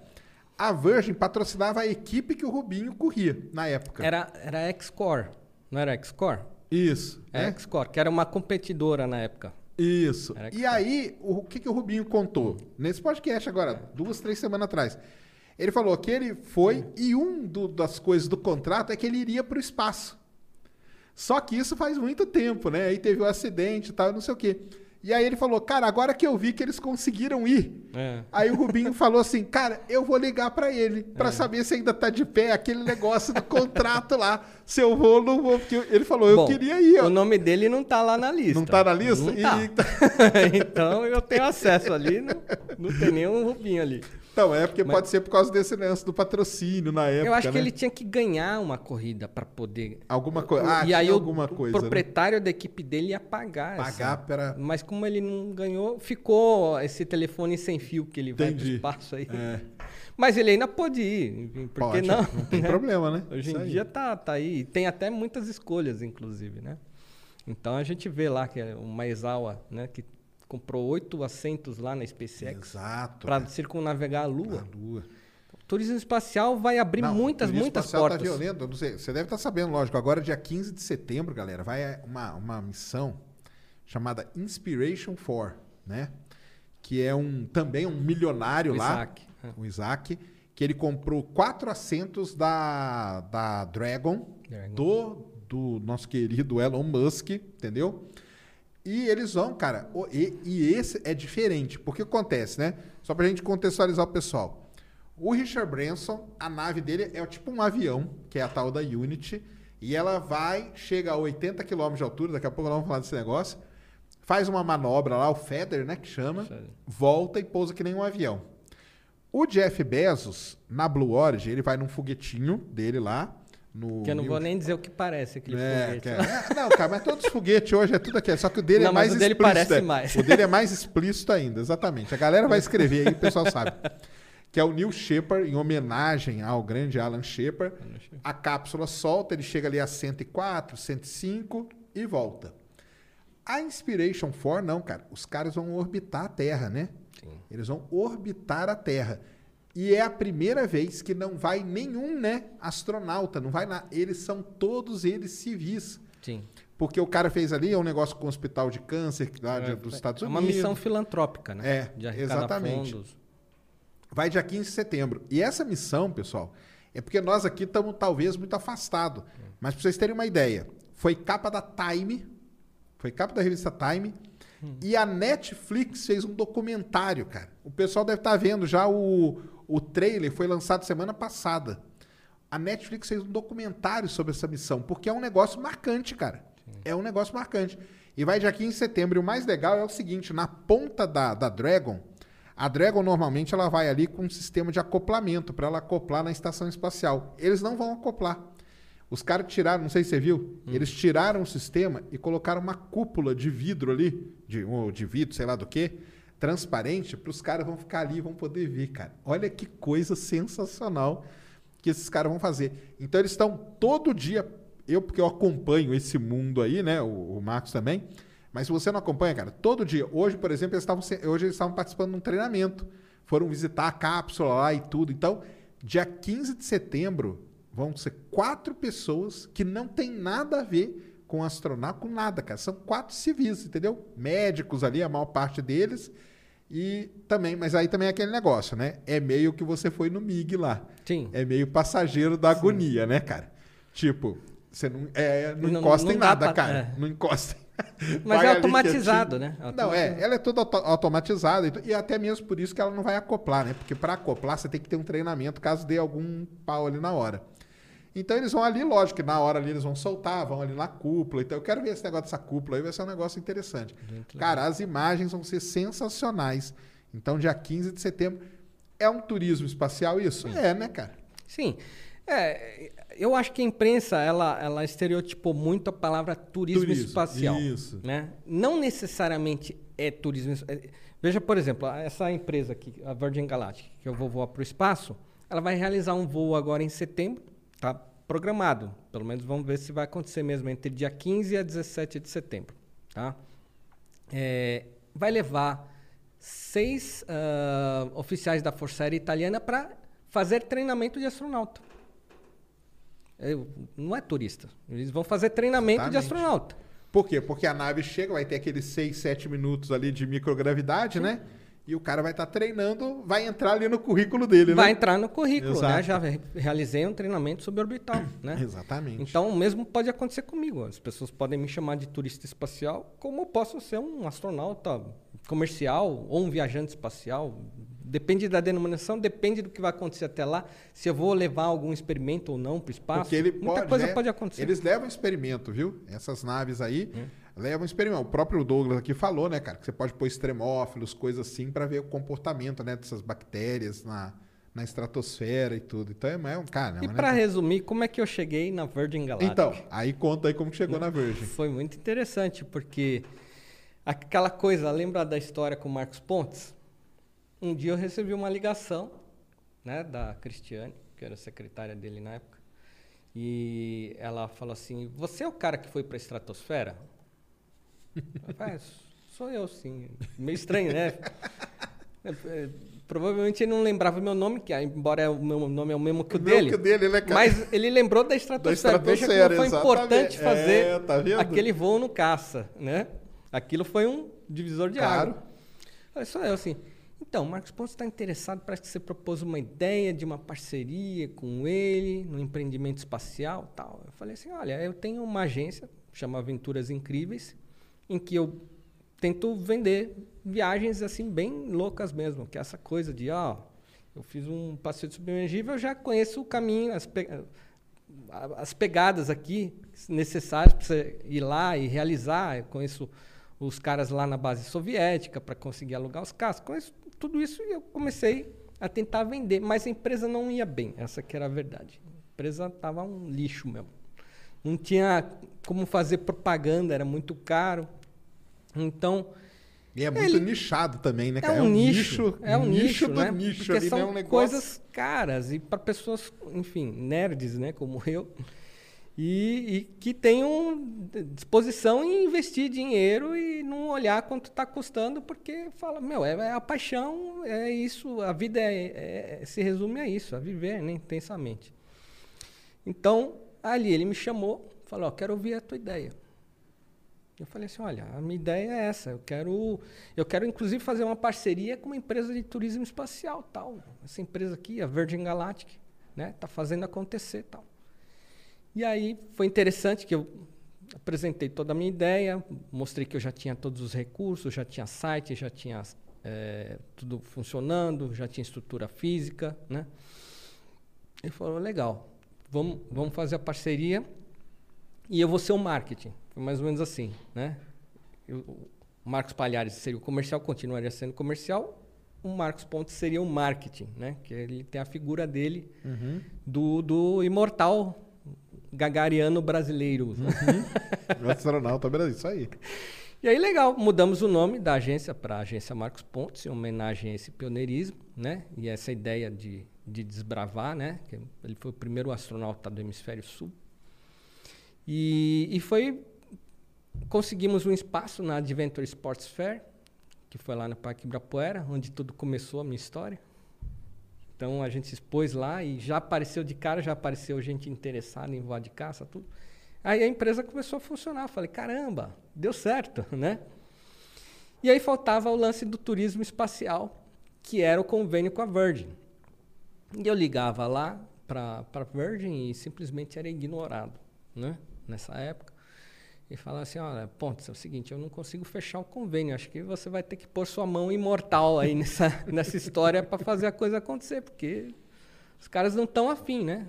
Eles vieram com uma história que já tem 100 eh, fornecedores comprometidos, 100 agências ali conveniadas, então não vai rolar, né? Aí ele falou, vou mandar um e-mail. Aí ele mandou um e-mail dizendo, olha, eu sou um astronauta, temos uma agência, esse é o nosso portfólio, eu posso fazer isso, aquilo. E aí eles, na hora, né? Aí nada, Sim. né? Aquela famosa carteirada, né, Ah, cara? Foi, a é, foi mais ou menos assim, caramba. Eles ficaram, na verdade, muito felizes, porque falaram assim, nós não temos nenhum case de uma agência que tem um astronauta por trás. Entendi. Então tem tudo a ver. Claro. Né? Então ali eles embarcaram na ideia, no final viraram 101 empresas conveniadas, Uhum. e aí a agência Marcos Pontes, que a gente representa, aliás, deixa eu te dar um presente aqui. Não, e até podemos falar, Não. né? Aí, ó, agência Marcos É, Pontes, pessoal. Agência Marcos Pontes. Ela faz viagem pro. Tem um negócio muito legal. eles fazem viagem pro, pros observatórios, né, do ISO. O pessoal sempre pergunta, ah, vamos pro observatório do ISO. Sempre que me perguntam, eu falo, cara, lá, agência Marcos Pontes, cara. eles fazem, entendeu? Então eles vão pro ISO, vai no Kennedy Space Center assistir lançamento, né?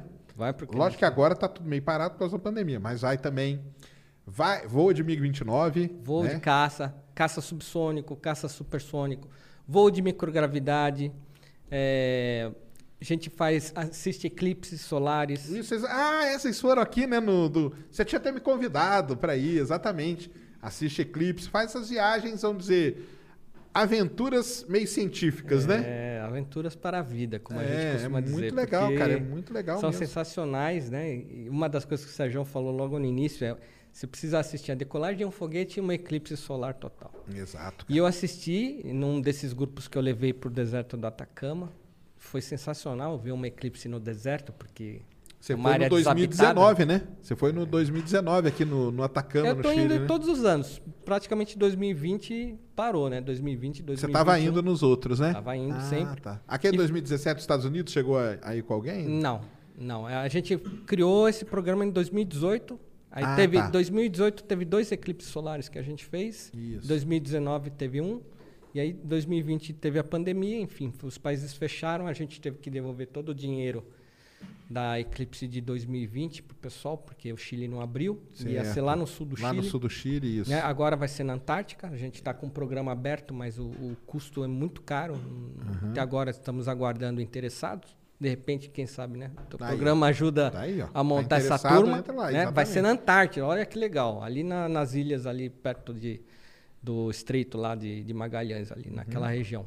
Entre a Malvinas e a Antártida. Legal. Então, é, no deserto, você assistir eclipse é incrível. Com porque certeza. o deserto, ele, ele cria uma... O ambiente se transforma de uma maneira, Sérgio. É isso que eu falo pro pessoal. É uma, é uma outra sensação. Não dá pra explicar, cara. Nossa, tem que vivenciar. Tem, não dá pra explicar. De repente, assim, escurece tudo e de repente vem ventos, não se sabe de onde, você escuta Fica frio do nada. os pássaros saem da toca, você escuta os, os passarinhos batendo as asas. É, assim. é, é uma experiência. É, é uma muito experiência louco. Você fala completa, assim, cara. cara, né, tá acabando o mundo. Aí eu fico imaginando, né, os, os pré-históricos Tanto que nessa eles falavam que era o fim do mundo mesmo, Era né, o cara? fim do mundo. Exatamente. Então, é, é, é mágico, é mágico demais, até que forma aquela auréola em volta do eclipse, né? E é praticamente um anel de luz ali. Nossa, incrível, incrível. Todas os eclipses é, vale muito a pena assistir. Vale, Vale muito, muito, é muito, muito mesmo. legal. E é uma coisa assim, dura três minutos, mas é, é três minutos que vale por uma imagem que você vai gravar o resto da tua Resto vida. da vida. Exatamente. Então a gente leva grupos para eclipse, para aurora boreal. Ah, Enfim, Aurora também? Aí, ó. O pessoal sempre pergunta de Aurora aí, ó.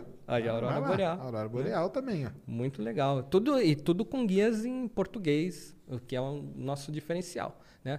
Nosso guia na NASA trabalha na NASA, né? Então é- é- fala português fluente. Isso é, eu acho que é o que nos diferencia, é que nós temos esse DNA espacial, é uma agência de turismo focada nesse tipo de, de aventuras para a vida, como a gente diz.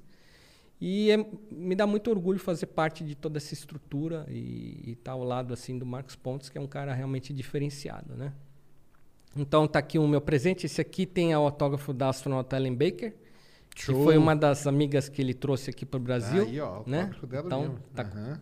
tá autografado esse aí Ellen já. Baker, já não vale mais 10 real não, vale, Não, tá aqui, vale ó. mais agora. É, exatamente, exatamente. Hã? Não, é muito legal mesmo, cara. Isso aí é Tá. muito. É, o pessoal sempre pergunta, né? Sempre fala. Eu já até, tava até falando com o Marcos aqui, ó. Em 2024 vai ter um nos Estados Unidos, um total, ó. Que vai cruzar de sul pra norte. Que vai ser legal pra Isso, caramba. né? Aliás, é um negócio, cara. Assim, é muito difícil você nascer numa cidade que teve um eclipse total do Sol. Aliás, é praticamente impossível. Podem escrever aí quem ó, nasceu. Não vale, ah, não, eu morei, não. Nasceu. Cara, no- em 2017 teve um eclipse nos Estados Unidos que cruzou de leste para oeste, né? Sim. De oeste para leste. E agora vai ter um, 2024, ou seja, sete anos depois, do sul para o norte. E tem uma cidade que fica no meio. Ou seja, quem nasceu naquela cidade vai ter nascido numa cidade que vai ter dois eclipses totais do Sol no intervalo de menos de 10 anos, cara. Isso é um negócio impressionante que vai Então, acontecer. e, e assim, né? Geralmente o eclipse ele nunca é, aparece no mesmo lugar. Exato, Geralmente é, é 300 e poucos anos para aparecer de novo naquele mesmo ponto, né? E esse aí vai cruzar, vai ter um ponto de cruzamento ali. É um negócio assim, realmente sensacional. É. Esse 2024 aí. Sortudos. É, e tá até falando pra ele que de 2023 tem um anular no Brasil, que é quando a lua não cobre todo o sol, que fica um anel de fogo, que a gente chama. Que é um negócio legal também de, de assistir. Esse aí também. É, esse é eu vi no, no litoral do Chile, esse daí do anel. do anel, né? Foi incrível, foi incrível. E, a- e foi interessante que quando a gente fechou esse convênio com a Virgin Galactic, o Pontos falou, vai lá para para Las Cruces, Uhum. né? Lá é, na cidade onde está o Spaceport América, que foi a Las primeira Cruces, base. Você que já viu Breaking Bad, você vai lembrar. Eles falam bastante Las Cruces. Não, é incrível. Se você pegar o Google Earth e colocar Las Cruces, ele vai aparecendo, né? A imagem vai se aproximando, tá? É muito bacana, né? O Google Earth. E aí tem um ponto no meio do deserto, assim, uma área incrivelmente laranja de deserto. De repente tem um pontinho branco ali do lado de Las Cruces. Você fala, o que, que é esse pontinho branco aqui, né? E ali foi a área onde começou os primeiros voos espaciais norte-americanos com o Goddard, que é, Claro. ou seja, uma área ali é o terreno histórico da, da- dos voos É, espaciais o cara ia lançar o foguete que era experimental no deserto, né, cara? Porque se, se der errado, pelo menos não, Não cai na ninguém. cabeça de ninguém. Cai aqui nessa terra aqui toda e tá tudo bem, né? Então a Exatamente. Virgin ela resgatou essa história. Ela falou assim, mas por que que é na Flórida, né? Lá tem tem os, Furacão, os furacões, é? tem inversão térmica o tempo inteiro, ou é muito quente, às vezes tem geada, não sei o quê, Ah, vento. Aqui não. Aqui é deserto, é tranquilo, é paz. Aqui é o lugar certo. Não deveria ter saído daqui. Então lá eles se encabeçaram junto com o governo do Novo México, né? Que Novo México não é que é no México, é nos Estados Unidos mesmo. Exato. Mas eles construíram o Spaceport América, que é a primeira base privada espacial, e de lá parte os voos da Virgin Galactic. E quando eu fui para lá a primeira vez, de cara, assim, eu estava numa linha reta, assim, que não terminava nunca. E aí eu comecei a ver aquela estrutura. E a primeira coisa que eu vi naquela estrutura foi uma borboleta. Ela tem um formato, ó. assim, de duas asas, com um miolo, assim. Um eu falei é assim, caramba, de novo, meu, isso me persegue. Então eu falei, cara, olha, tudo, todo esse caminho me levou Ah, isso aí lugar que eu estava meio predestinado a chegar, que é aquela base espacial. Então eu fiquei muito feliz, eu falei, realmente meu, meu propósito é isso, é, é chegar um dia ao espaço. Hoje eu faço parte de uma lista com esse convênio que a gente conseguiu. é, eu abracei, o Richard falou assim, ó, você agora é parte da família, você eh, não precisa investir como todo mundo investe aqui nesses voos espaciais. A gente tem um programa específico para os Claro. funcionários da Virgin, né? Então, basicamente, é o combustível que você marca ali e você vai subir no espaço. Realizei, né? Esse Você tem um sonho. número? Você pode falar qual é o seu número? O meu número é 462. 462. 462, que na verdade está caindo, porque quando houve o acidente eh, com o protótipo em 2014, desistiu? teve uns 6% de que desistiram ali, mas eles ainda não remanejaram esses números, mas o meu número vai adiantar bastante por causa disso. Né? Algumas pessoas já falaram, opa, não é para mim. Né? Que é aquele famoso povo que não conhece muito Claro. como é que funcionam os voos espaciais, mas tinha algum dinheiro ali e falou, ah, vamos fazer essa brincadeira aqui. Não é bem assim. Né? Então, voar para o espaço ainda é uma coisa séria, né? ainda não é fácil. Você já fez Mas- algum treinamento específico para isso? Ainda não? Então, o E eles têm algum treinamento para esse voo? Eles vão fazer um treinamento três dias antes do voo. Isso. O treinamento é muito simples, porque o objetivo... Veja que o Jeff Bezos ele levou o mais jovem É a mais velha. e a mais velha para o espaço. Para mostrar que acabou essa coisa. Não precisa ser o Superman para ir para o espaço. Né? Você precisa ter coragem. Exato. Porque coragem é vital e eu acho que isso é intrínseco do, do- da pessoa que tem essa pretensão. Né? E, eu, é, e na Virgin Galactic vai ter um treinamento de três dias, que é bem simples. Né? Eles ainda não es- especificaram, porque vão esperar agora a janela em 2022, que é quando eles vão startar todo o processo dessa fila. Então eu devo entrar entre 2022 e 2023, vamos ver, conhecer como é que eles vão randomizar esse número de, de voos. Eh, Já estão com duas eh, espaçonaves na Duas, frota. né? Né? A ideia inicial era ter quatro, mas com duas eles já podem ter capacidade para levar mais de mil pessoas ao espaço, o que significa que é muito mais do que essas as últimas 60 anos de história espacial. né? Exatamente. Então é uma grande revolução e é por isso que eu te digo que a, profissão de astronauta vai ser cada vez mais acessível, né? Então muita coisa está acontecendo, assim o mercado está ebulindo mesmo quando esses poderosos, né, Elon Musk, Richard Branson, Jeff Bezos, esses caras que são os caras que estão no topo, né, da, da cadeia econômica do planeta Terra, né, vamos dizer assim, né? Esses caras ingressaram fortemente com capital, investimento, estrutura, física. Eh, as coisas estão evoluindo muito rápido, os custos estão barateando muito. E é incrível, né? Eh, Eu, quando eu assisti o voo do Richard Branson, eh, Assistiu junto lá comigo. O Marcão fez uma Aliás, lá comigo, né? Foi legal foi pra incrível, caramba. Foi É. incrível. Aliás, é, foi muito bacana é, aquele espaço que você me deu. Muita gente nem sabia que eu existia e Aí, tal. ó, e tá ali foi. Recebi uns seguidores teus lá. Aí, foi ó, bem show bacana aquilo lá. E, e a, a partir daí eu estava sempre enaltecendo o que, que era o significado dessa viagem, né? E a imprensa trabalhando muito o aspecto de, olha, brincadeira de bilionários. Não é exatamente isso. Ah, o contexto dessa viagem espacial é mostrar que o espaço está sendo democratizado. Você não precisa mais vir da Força Aérea, ou fazer ITA, ou ser cientista, não sei o que, não sei o que lá. Se você quiser ir para o espaço, a partir de agora, você pode. E quanto mais pessoas forem ao espaço, mais barato vai ficar. E isso, de um. Eu, pelo menos creio eu, né? a minha visão de futuro é essa. Os voos, por que não? Né? Os voos aéreos que hoje a gente faz de São Paulo ao Japão, que você gasta ali 24 horas num voo como esse, você vai poder realizar usando o vácuo espacial em Que é a 40 ideia minutos. do Elon Musk, né? Fazer isso com a Starship, né? Então, essa é a revolução. O conceito desse voo que a gente montou lá, o voo histórico, que a imprensa tinha que pegar e não capturou, né? A imprensa capturou só a ideia de brincadeira de bilionário, esqueceu de olhar o brincadeira, parâmetro. brincadeira também tá errado, porque na verdade é uma briga entre eles, porque todos eles estão ali meio um tretando com o outro, né? Mas o parâmetro Não, é, é, esse, é, é- essa é, mensagem. isso, é verdade. A mensagem é acessibilidade. E, e uma coisa muito legal de falar, cara, que é esse negócio o, de democratizar o espaço, aí é uma, é uma história até bem antiga. Isso aí é do Ronald Reagan, na verdade, cara. Qua- Quando, até voltando lá na Challenger, né? Quando a Challenger explodiu, que tinha professora dentro, né? Era um programa dele que era o Espaço para Todos. Que você não precisa ser, isso aí que você falou. Você não precisa ter X mil horas de voo no caça, não sei das quantas, não precisa ser um engenheiro aeronáutico, né? Nada disso. Pode ser qualquer pessoa. Tanto que ele levou, quis levar uma professora para ser um negócio marcante, né? Falando aqui, ó, uma professora de, de criança sim. tal, ela tá indo para o espaço. Lógico que deu tudo errado, porque explodiu a nave. Mas é um negócio que o Reagan, lá na década de, né, de 80, né, que, que criou esse negócio espaço para todos, cara. E agora esses caras estão mostrando isso. Foi ao Oli Funk, que tem 82 anos, cara, ela foi ali e tal, soltou, pá, voltou, sentou de novo no banco, né?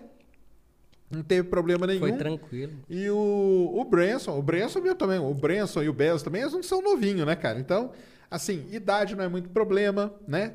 É, treinamento, você não- cara, você não precisa ter, assim, um treinamento, entendeu? Porque você não vai fazer absolutamente... Você não vai fazer nada, né? Você Ou vai seja, tudo isso ali. que eu fiz. Exatamente. Não é porque você, ter. mas é porque você estava sendo treinado para ser astronauta, né? Exatamente. Que era diferente. Agora, por exemplo, você já está super capacitado para esse voo, né? Então, pois é, agora eu falo assim, caramba, eu vou embarcar numa nave que decola igual um avião e pousa igual um avião. Caramba, para que, que serviu tudo isso? Serviu porque eu só tô aqui hoje porque eu fiz Exato, tudo não. isso. É, não, e tudo E isso essa carreira- fez- exatamente. Essa carreira ela foi linkada, né? Passo a passo para, sei lá, É aqueles virar pontos, uma aqueles referência. que vão acontecer na vida. Porque se você não tivesse feito o voo estratosférico, o Marcos Pontes não tinha lembrado de você. Não teria lembrado de Porque mim. não lembrava do seu nome, mas lembrava do voo. E Lembrava. aí você não ia conseguir fazer esse acordo com a Virgin para chegar a estar ali na fila para poder embarcar. Então é. Então, é eu saí do campo dos sonhos e Exato. A minha ideia foi realizar. E essa é a principal mensagem que eu deixo para as pessoas, né? É, sonhar é muito bom, é muito importante, mas mais importante é você juntar sempre ação atitude e realizar. Ah, mas eu não tenho como. Mas não existe fórmula pronta para nada. A gente tem que trabalhar passo a passo pelo nosso sonho, continuar sempre firme, acreditando, com fé, não desista. É, né? mas tem Lembra da né? mensagem da borboleta? É, não então. desista. Não, e até tem, cara, porque, por exemplo, você pega aí as escolas, né? Algumas escolas aí no Brasil, elas levam as crianças nesses Space Camp já, entendeu? Então tem escola lá em Recife que leva, tem do, do, até do professor Tiago, aí um abraço. Thiago pra Marinho. Isso. Abraço. Le- leva a galera lá para esse Space Camp. Teve aí a. a- tem, tem um pessoal aí que de vez em quando até pede, ah, divulga a minha vaquinha, eu divulgo, cara, porque. Cara, ela, ela se inscreveu lá, ganhou alguma coisa e tal, e ela pode fazer esse Space Camp e tal. É um começo, né, cara? É um começo de você começar ali a fazer. E numa dessa, né, você vai indo dali. É, igual, é a história, né, cara? Você vai montando a história. Chega uma hora que as coisas podem se encadear todas de você chegar aí, né? Você fica pensando, nossa, se eu não tivesse feito isso, eu não estaria aqui. Se eu não tivesse feito aqui, eu não estaria ali. não- De repente eu cheguei, né? Foi É um famoso- zigue-zague ali, é, mas Sabe, é o famoso. quem falava isso muito bem, o pessoal vai lembrar, é o Steve Jobs, né, cara? É o famoso connecting the dots, né? A vida é aquele monte de pontinho.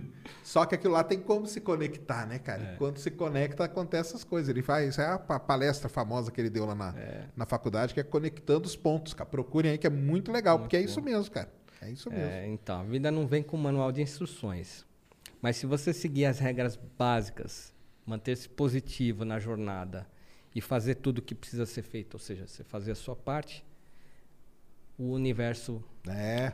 vai vai te dar o caminho, vai te abrir as portas e você vai conquistar os seus sonhos. Eu tenho certeza porque eu sou uma prova viva disso, né?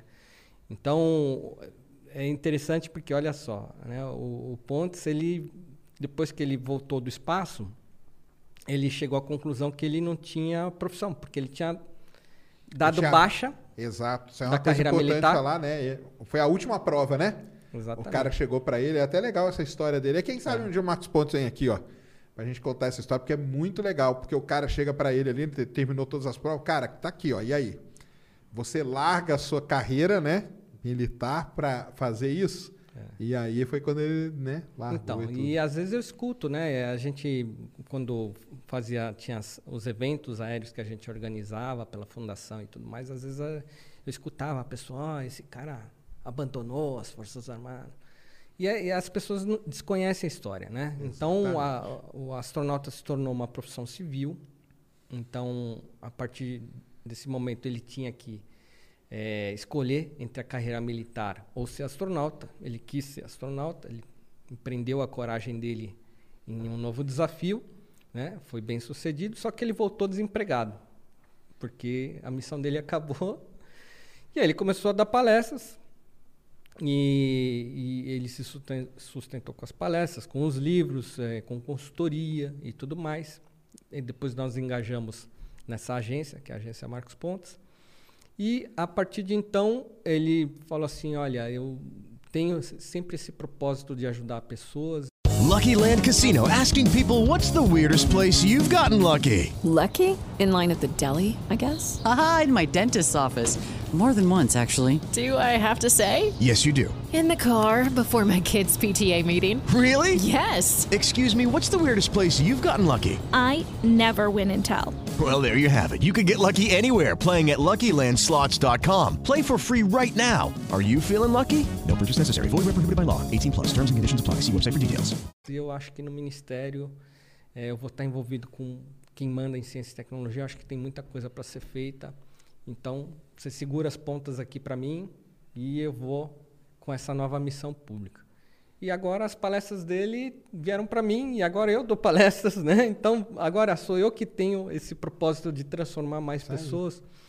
Isso é muito bacana. Você vê como uma coisa eh, não, não tinha premeditado essa possibilidade. Hoje eu estou aqui conversando com o Sérgio, Daí, falando com quantas zilhões de pessoas aí ao vivo, Exatamente, não sei o quê. Exatamente. Né? E a gente tem essa missão de transformar pessoas, impactar, né? É, mostrar que é possível, né? que a gente pode trabalhar pelos nossos sonhos, eh, a gente pode realizar. E, e assim, a vida é feita de momentos mágicos, né? Então, muita coisa deu certo porque eu sempre eh, tive uma mente positiva, sempre acreditei. E é o que eu procuro passar para as pessoas, essa mensagem de esperança, de manter-se positivo na caminhada. Funciona muito, funcionou comigo, então eu tenho certeza que funciona aí para quem estiver É. ouvindo a gente. Não, é demais, isso é legal. A sua história é muito legal. E conta para nós, quantos astronautas você já conheceu? Caramba! Olha, é, essa mão aqui, eu sempre digo, essa mão apertou a mão de tanta astronauta, né? Então, só de pisou na Lua foi o Buzz Aldrin, o Gene Cernan. Recentemente, semana passada, eu estava com o Charles, Charles Duke, Duke. que não foi exatamente um aperto de mão, né? Já em ritmo de pandemia foi o famoso soquinho. Mas ah, é, todas as vezes que eu estive na NASA com grupos, eu fui mais de 17 vezes É, então, que eu levei grupos que é legal, NASA. né? Então, conheço a NASA a cada centímetro ali. Na NASA sempre tem um astronauta, astronauta que dá ali, lá uma palestra. Então, Tem o almoço eu- com astronauta, né? tem almoço com legal astronauta, então demais. depende do pacote, você pode colocar lá a família para conversar com o astronauta. Então eu vários deles eu consegui cumprimentar, outros só vi de longe, mas eu conheci muitos astronautas. De forma que eh, em cada viagenzinha eu pegava um autógrafo assim, né, ou no mousepad, ou numa foto, não sei o quê. Hoje ali na agência a gente tem um memorial a parede inteira de foto de astronauta, tudo autografado. O pessoal entra ali e fala assim: caramba, você tem eh, o escritório dos sonhos aqui, né? Legal, E legal. não sabe que isso, olha, foi ao longo de muitos anos e nessa coisa de vivenciar o mundo né, astronáutico. Então, eu tenho agora uma peça que trabalhou, na- participou da missão lunar da Apollo 16, autografado pelo Charles Duke. A gente tem autógrafo do Gagarin, que é um cara que deixou pouquíssimos autógrafos no mundo, porque depois que ele voltou do espaço, ele faleceu logo em seguida, seguida, né? muito jovem, né, com 30 e poucos anos. E, enfim, a gente foi con- conquistando nessas viagens que eu faço na Rússia, nos Estados Unidos, em que eu fico sempre eh, nesses portos espaciais, né? Aparecem muitas situações e aí eu conheço um cara que fala assim, olha, eu tô velhinho, não sei o quê, eu tenho essas fazer monte de isso, né, autógrafo, quer para você? Eu vou, pô, tá aqui. vou pôr lá, tudo lá na... Então, assim, eh, a gente tem livros autografados. Só agora, com o Charles Duke, ele autografou três livros que a gente tinha lá, que tava ali, na estante. Livros Uhum. da Missão Apolo, né? Tava ali, bernando, quase pegando poeira. Falei assim, eu não sei se eu vou conseguir autógrafo do Charles Duke, mas deixa eu levar esses livros. Eu, Pô, um livro pesadão, né? Paguei, acho que 30 dólares no livro. Agora, com um autógrafo dele, aquele livro lá... Não tem preço, cara. Já É. é, não dá nem para calcular quanto vale, porque esses caras estão morrendo. Né? É. É, só tem quatro, né? Só Vivos, tem né? quatro vivos Charles de Duke é um- 12. Exato. né? E estão ficando velhinhos, né? É, Estão e- ficando velhinhos. O o Elon Musk, por exemplo, eu conheci ele na Califórnia. Isso foi em 2013. E ele ainda não era muito famoso. Ele não tinha. Não tinha aquele- conseguido nem pousar, né? Ainda o foguete, não, né? Falcon 9 ainda estava É. dando um monte de pepino ali. E foi muito bacana. Eu fui assistir a palestra dele lá na Califórnia. E aí foi muito engraçado, porque eu, eu não esperava que eu teria assim um tete a tete, né? Então ele, ele apareceu, eu falei, ah, Elon Musk, ele- ele veio na minha direção. Eu não precisei ir na direção, ele veio na minha direção pegou assim, tava no braço dele um monte de pôsteres, né? Que nem esse aqui, grandão assim. Ele abriu na mesa assim e falou assim, nome. Aí eu, pô, coloca aí, né? Isso aqui. Começou a assinar lá ali. Tipo, hoje a gente, ele não faz mais isso, né? Hoje o pessoal pega um pôster desse aí e bota no eBay por 15 mil dólares, né? Mas naquela época ele estava lá, acessível, não sei o quê. Era um cara assim, eu falei, meu, eu não acredito, eu conheci o Elon Musk, apertei a mão dele, conversei com ele, né? Ele deu uma palestra, a gente ficou Uhum, batendo papo ali, né? Um do lado do outro. Olha quem é esse cara hoje, né? Então é, é incrível esse mundo, viver esse É, mundo então, espacial. é quando você entra né, nesse mundo aí, começa a viver, vai acontecendo as situações, né? Isso aí é muito interessante mesmo, cara. Isso é, muito legal. eu- É legal demais. Enfim, cada dia é sempre uma surpresa, né? É. E, e eu gosto muito eh, desse convívio com as pessoas que também gostam dessas mesmas coisas que eu, que você e tal. Então, a, a gente recebe. Tem um, um famoso empresário, eu nem posso falar o nome dele, que ele está para adquirir o ticket com a Virgin Galactic, né, com a gente. E ele é dono de uma importante rede de, de entregas. Né? Vamos lá, estamos, estamos lá em vias de acontecer, né? Legal. A Virgin Galactic agora aumentou o ticket para 450 mil dólares. É, isso aí foi um negócio. O pessoal pensou que queria diminuir, né? É, a ideia é, nesse momento em que as coisas vão começar, os preços sobem, porque a demanda agora aumentou muito, né? De interessados, né? Ele viu que com o Jeff Bezos lá teve cara pagando 28 milhões de dólares por um É. assento, né? Ele falou, pô, tô cobrando barato ainda, né? então, a partir daí, é, eles estão agora num processo que a demanda está maior, aumentaram o valor. É, obviamente também a inflação dos Estados Unidos está pegando, não é só aqui no Brasil, ali as coisas também aumentaram muito os, os custos, né? Mas a ideia é que é, conforme você vai aumentando, né? Você vai criando essa demanda, depois de um É a tempo história do as avião, né, curvas cara? vão cair também. É a história do Assim avião. como né? na época de Santos Dumont, né? Santos Dumont, eh, ele era, ele tinha, primeiro, ele tinha dinheiro, tinha tempo, tinha genialidade, que é muito importante unir tudo isso, né? Para construir o avião. Construiu o avião entre 1906 e, e 1930 foi um período que quem voava de avião tinha que ter muita bala na agulha, né? Exato. E hoje qualquer pessoa tem acesso aí, pode dividir em 10 parcelas, um voo de 300 reais se quiser. Né? É, isso aí, o próprio Elon Musk fala isso, cara. Não, não. Ah, eu pergunto pra ele, ah, mas e essa crítica tal, que só vai voar quem tiver muita grana? Ele falou, é isso mesmo, cara. É, nesse momento é isso que vai acontecer. Porque é a mesma coisa do avião, cara. Du- Durante muito tempo só voava de avião quem tinha muito dinheiro. Sim. Aí quando começou muita gente a voar e ver que aquilo, pô, aquilo ali realmente, cara. Então aí começou tal, tal, diminuiu, tanto que hoje, né, as passagens são bem muito mais acessíveis, né? É. Então é. E, é e uma coisa que eu gostaria muito, sempre me perguntam, Sérgio, é assim, as pessoas dizem o que, que você gostaria de levar para o espaço, né? E obviamente eu gostaria muito de levar a bandeira brasileira, porque eu sou um patriota convicto, né? Eu gosto de carregar a bandeira do Brasil para todos os cantos, na profundeza, na estratosfera, por onde eu vou, escala- escalei montanha, levo a bandeira do Brasil. Eu quero levar a bandeira do Brasil mais uma vez como uma forma de inspirar pessoas, né? É, mostrar que a gente está lá no topo do mundo de, de alguma forma, né? Ter essa missão é muito gratificante, me dá muito orgulho. E também poder levar alguma coisa é, que pertenceu a Santos Dumont. Então, Marcos Pontes, quando foi ao espaço, era a missão centenário, né? Era em homenagem ao voo do 14 bis em 1906. Ele levou um lenço, né? Usado por Santos Dumont, que é, foi uma doação, um empréstimo, na verdade, da família eh, Dumont Vilares, né? para esse lenço ir ao espaço. Se puder levar o mesmo lenço, é bacana, né? A gente fazer um, um bis do, do lenço. Se não der, eh, eu já tenho hoje eh, livros autobiográficos de Santos Dumont, né, autografados por ele. E eu acho que Santos Dumont é um cara também que inspira, né? O brasileiro, eh, nós temos pouquíssimos heróis, né? no, no Brasil, Santos Dumont é um deles. E eu sempre tento, nas minhas palestras, resgatar um pouco dessa história. Né? E existem correntes que, que acreditam muito na biografia dos Wright. E aí começa até. E existe a nossa corrente brasileira. Claro. E eu sou, eu defendo o Santos Dumont, né?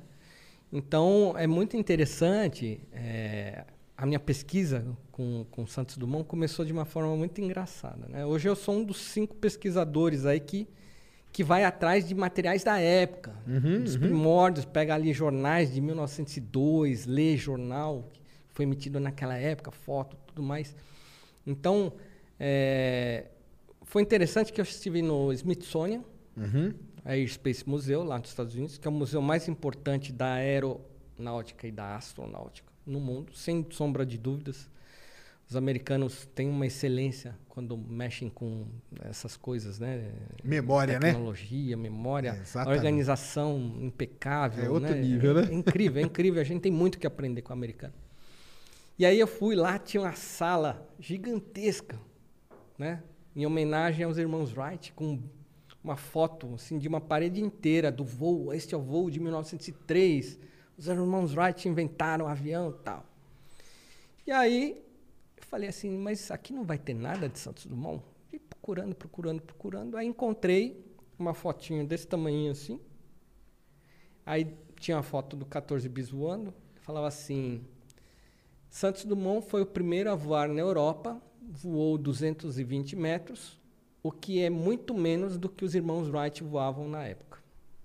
Aí eu olhei aquilo, falei assim, cara, pô, não precisava desmoralizar, né? Isso aí não tá legal, né? Não tá com cara de museu uma, uma coisa dessa. Parece uma alfinetada. Certo. Daí você vai para Paris, onde Santos Dumont voou, tem um monolito, né, que foi feito em homenagem a Santos Dumont. Está escrito lá em letras douradas, em metal preservado. Aqui aconteceu o primeiro voo, os primeiros recordes de voo no mundo.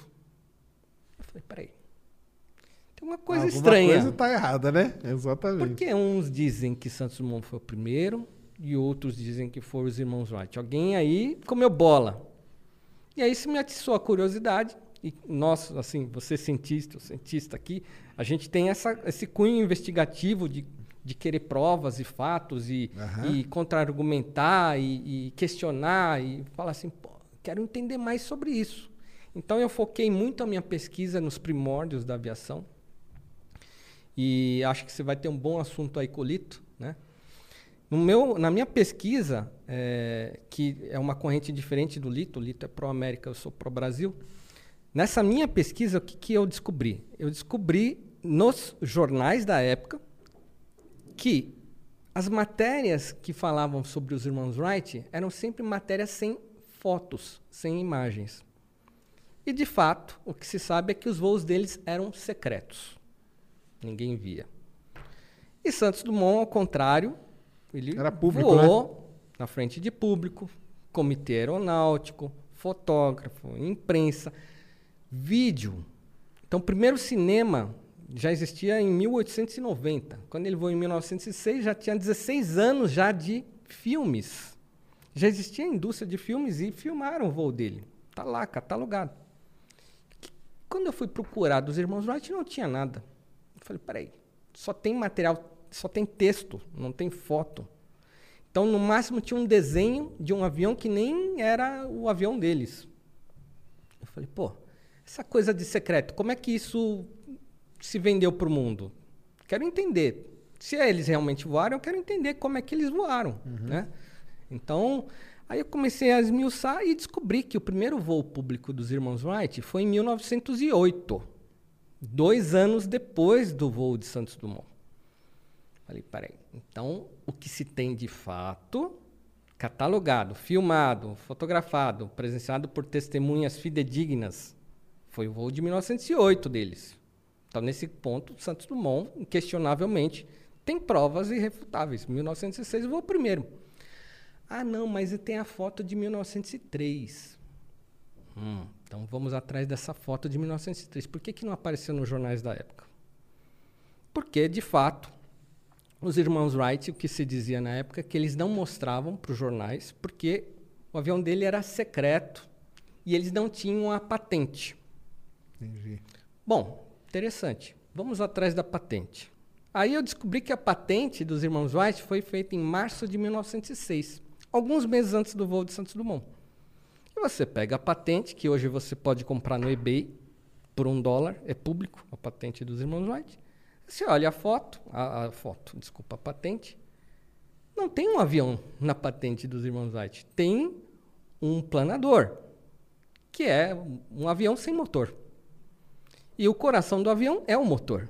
Eu falei, peraí, isso está estranho. Quer dizer que eles conseguiram a patente de um avião que não tinha motor em 1906.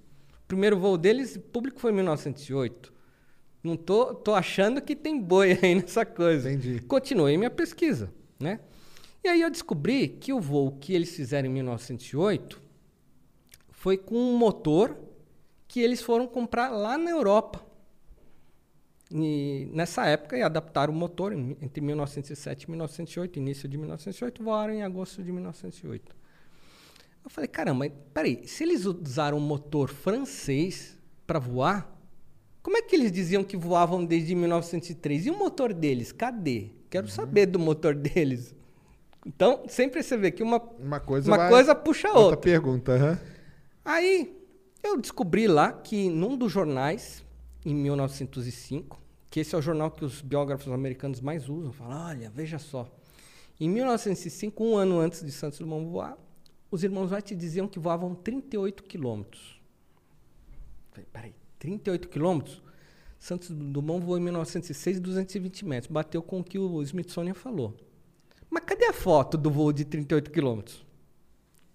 E por que que eles foram para a Europa comprar um motor e não usaram o motor, deles que que- voava a 38 km, sendo que em 1906 o mundo tinha três prêmios para o primeiro cara que voasse 60 metros, aliás, voasse 25 metros foi o primeiro prêmio, que foi Santos Dumont, ganhou em público, voou 60 metros. Depois ofereceram um segundo prêmio para o primeiro cara que voasse 100 metros, aí Dumont voou 220, né? E os irmãos Wright, que eram chamados e não, não apareciam nunca. Por que, que não queriam ganhar o prêmio? Aí depois eu encontrei que a- a- o exército americano queria pagar uma fortuna para os irmãos Wright se eles mostrassem um avião, o exército ia comprar. E eles faltaram no voo de demonstração. Aí eu comecei a pegar um monte de, de sujeira ali. Eu falei, cara, a história dos irmãos Wright é fake news. é fake news. Então se vende uma história de uma foto que possivelmente foi tirada em 1903, porque ninguém sabe se é realmente de 1903. Se não apareceu nos jornais da época, se não apareceu nos livros da época, não apareceu nas revistas da época, aquela foto ela apareceu depois. Quando apareceu? Aí eu descobri que apareceu após os voos deles de 1908. Entendi. Então é uma história que é baseada numa crença do que os irmãos Wright diziam que faziam, mas as provas são muito fracas. Ah, não, mas eles dizem que tinha testemunhas, mas testemunha amigo deles, isso é testemunha? Eu quero testemunha público, imprensa, jornal, revista. Aí a Scientific American, que era um jornal reconhecido na época, muito importante, né? um jornal questionador, então por isso até Scientific American, falou assim, chegou para os irmãos Wright e falou assim, isso é, depois que é, em 1906 ainda, quando Santos Dumont estava voando, olha, seguinte, vocês têm que mostrar um voo de vocês.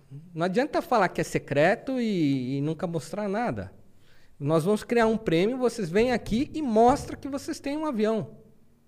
Eles não foram.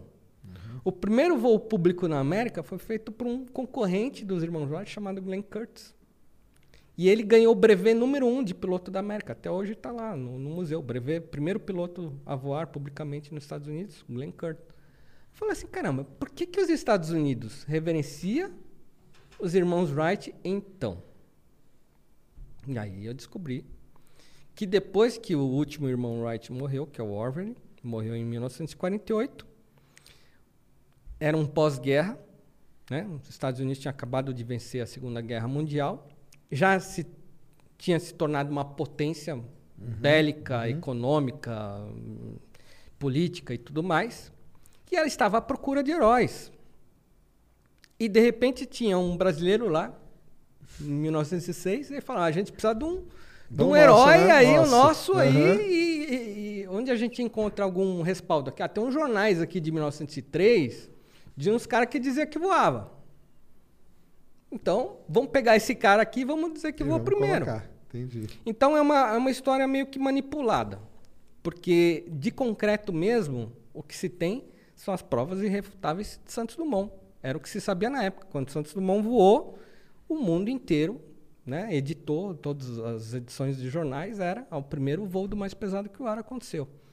Então os americanos meio que deram uma, uma famosa rasteira na gente e a gente deixou. Porque essa que é a verdade. A culpa não é dos americanos em defenderem os heróis deles. A culpa é nossa e Faltou não, nosso e não defendermos né? a nossa. Faltou contra-ataque, né? E aí? Então a, minha, a minha bronca é, é- é- tem é, algumas pessoas que divulgam que os Wright voaram antes. Eu gostaria de debater muito com essas pessoas, mostrar o acervo que eu tenho hoje disponível, está lá no nosso memorial, e mostrar assim, ó, como é que você explica aqui, porque o jornal aqui está dizendo aqui, ó, primeiro voo público, primeiro voo do mais pesado que o ar, London News, é, Le Petit, jornal, é, enfim, a gente tem hoje cerca de 15 jornais de diferentes nações falando, ó, Santos Dumont foi o primeiro voo.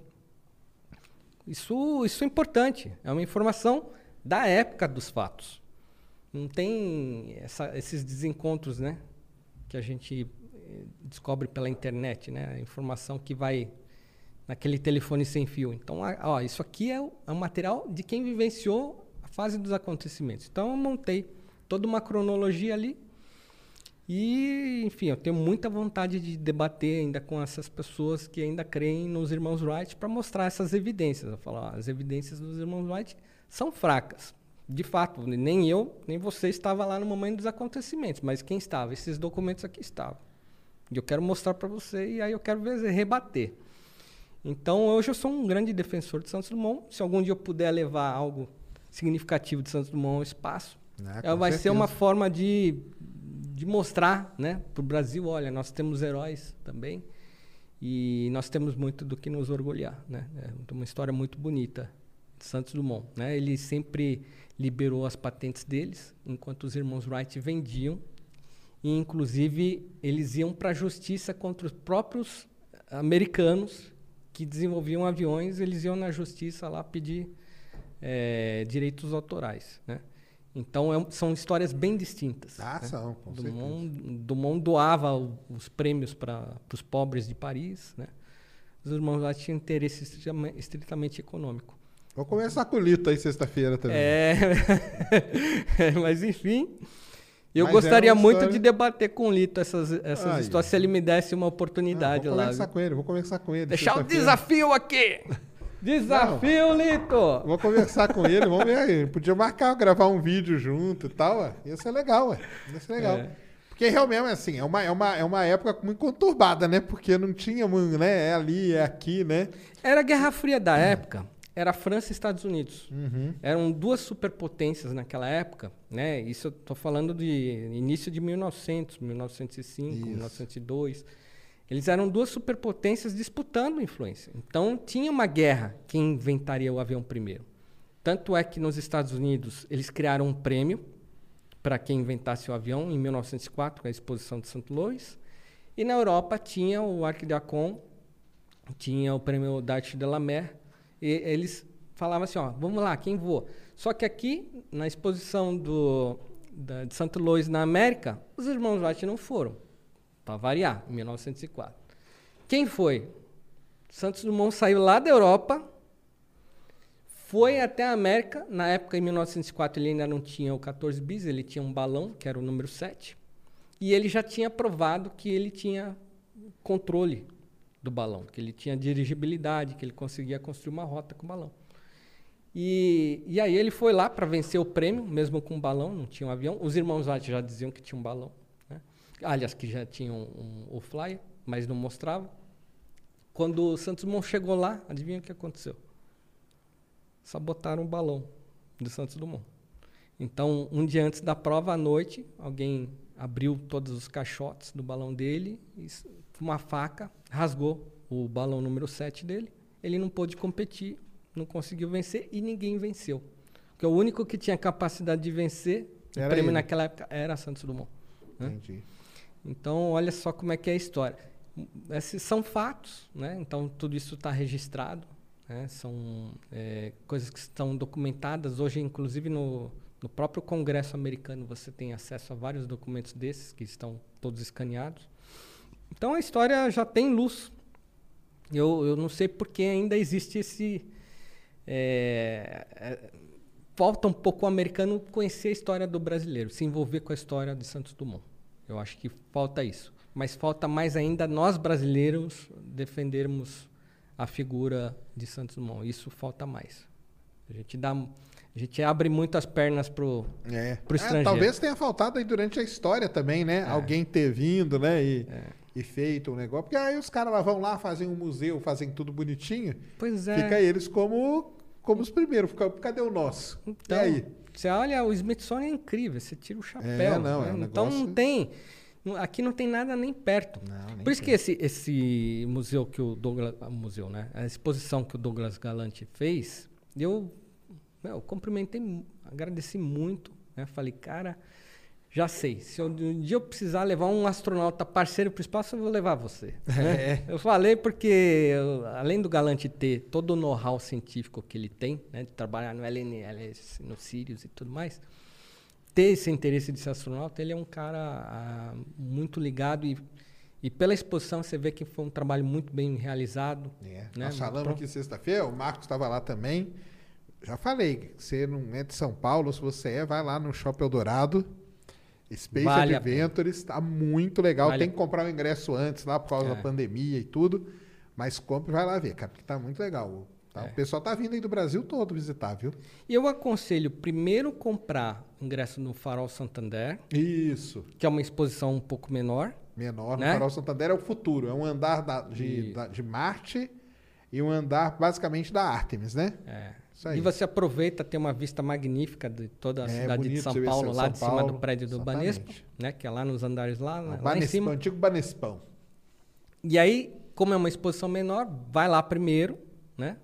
E depois vai para a exposição mais completa, né? Porque se você inverter a ordem, não é a mesma coisa, né? Exato. O ideal é começa por pela mais básica e vai para a maior. Então, recomendo as duas, porque as duas estão Estão muito legal, estão muito bem acabadas e tudo, tá sensacional. Muito legal mesmo, viu? Acho que é isso, né? Deu um papo bom, né? Ó, tem um livro do Marcos Pontes aqui onde conta essa história toda. Marcos Palhar. Marcos Palhares, cara, Marcos Já Pontes. estamos... Marcos Palhares está aqui. Vende lá na minha loja, tá? No spatialdaystore.com. Você procura lá, tem um livro dele onde Space ele Today. conta, conta a história todinha. Tem uma pergunta aí, Mulano? Vamos dar uma lida aí nas mensagens que o pessoal mandou aí. Bom,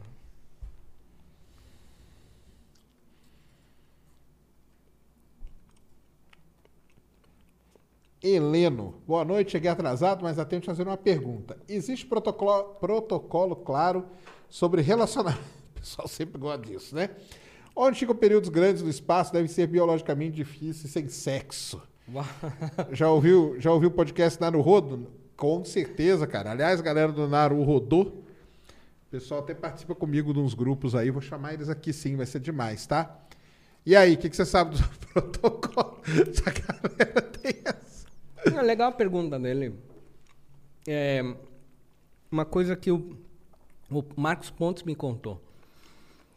É, os astronautas, eles são meio que uma comunidade mesmo, né, real.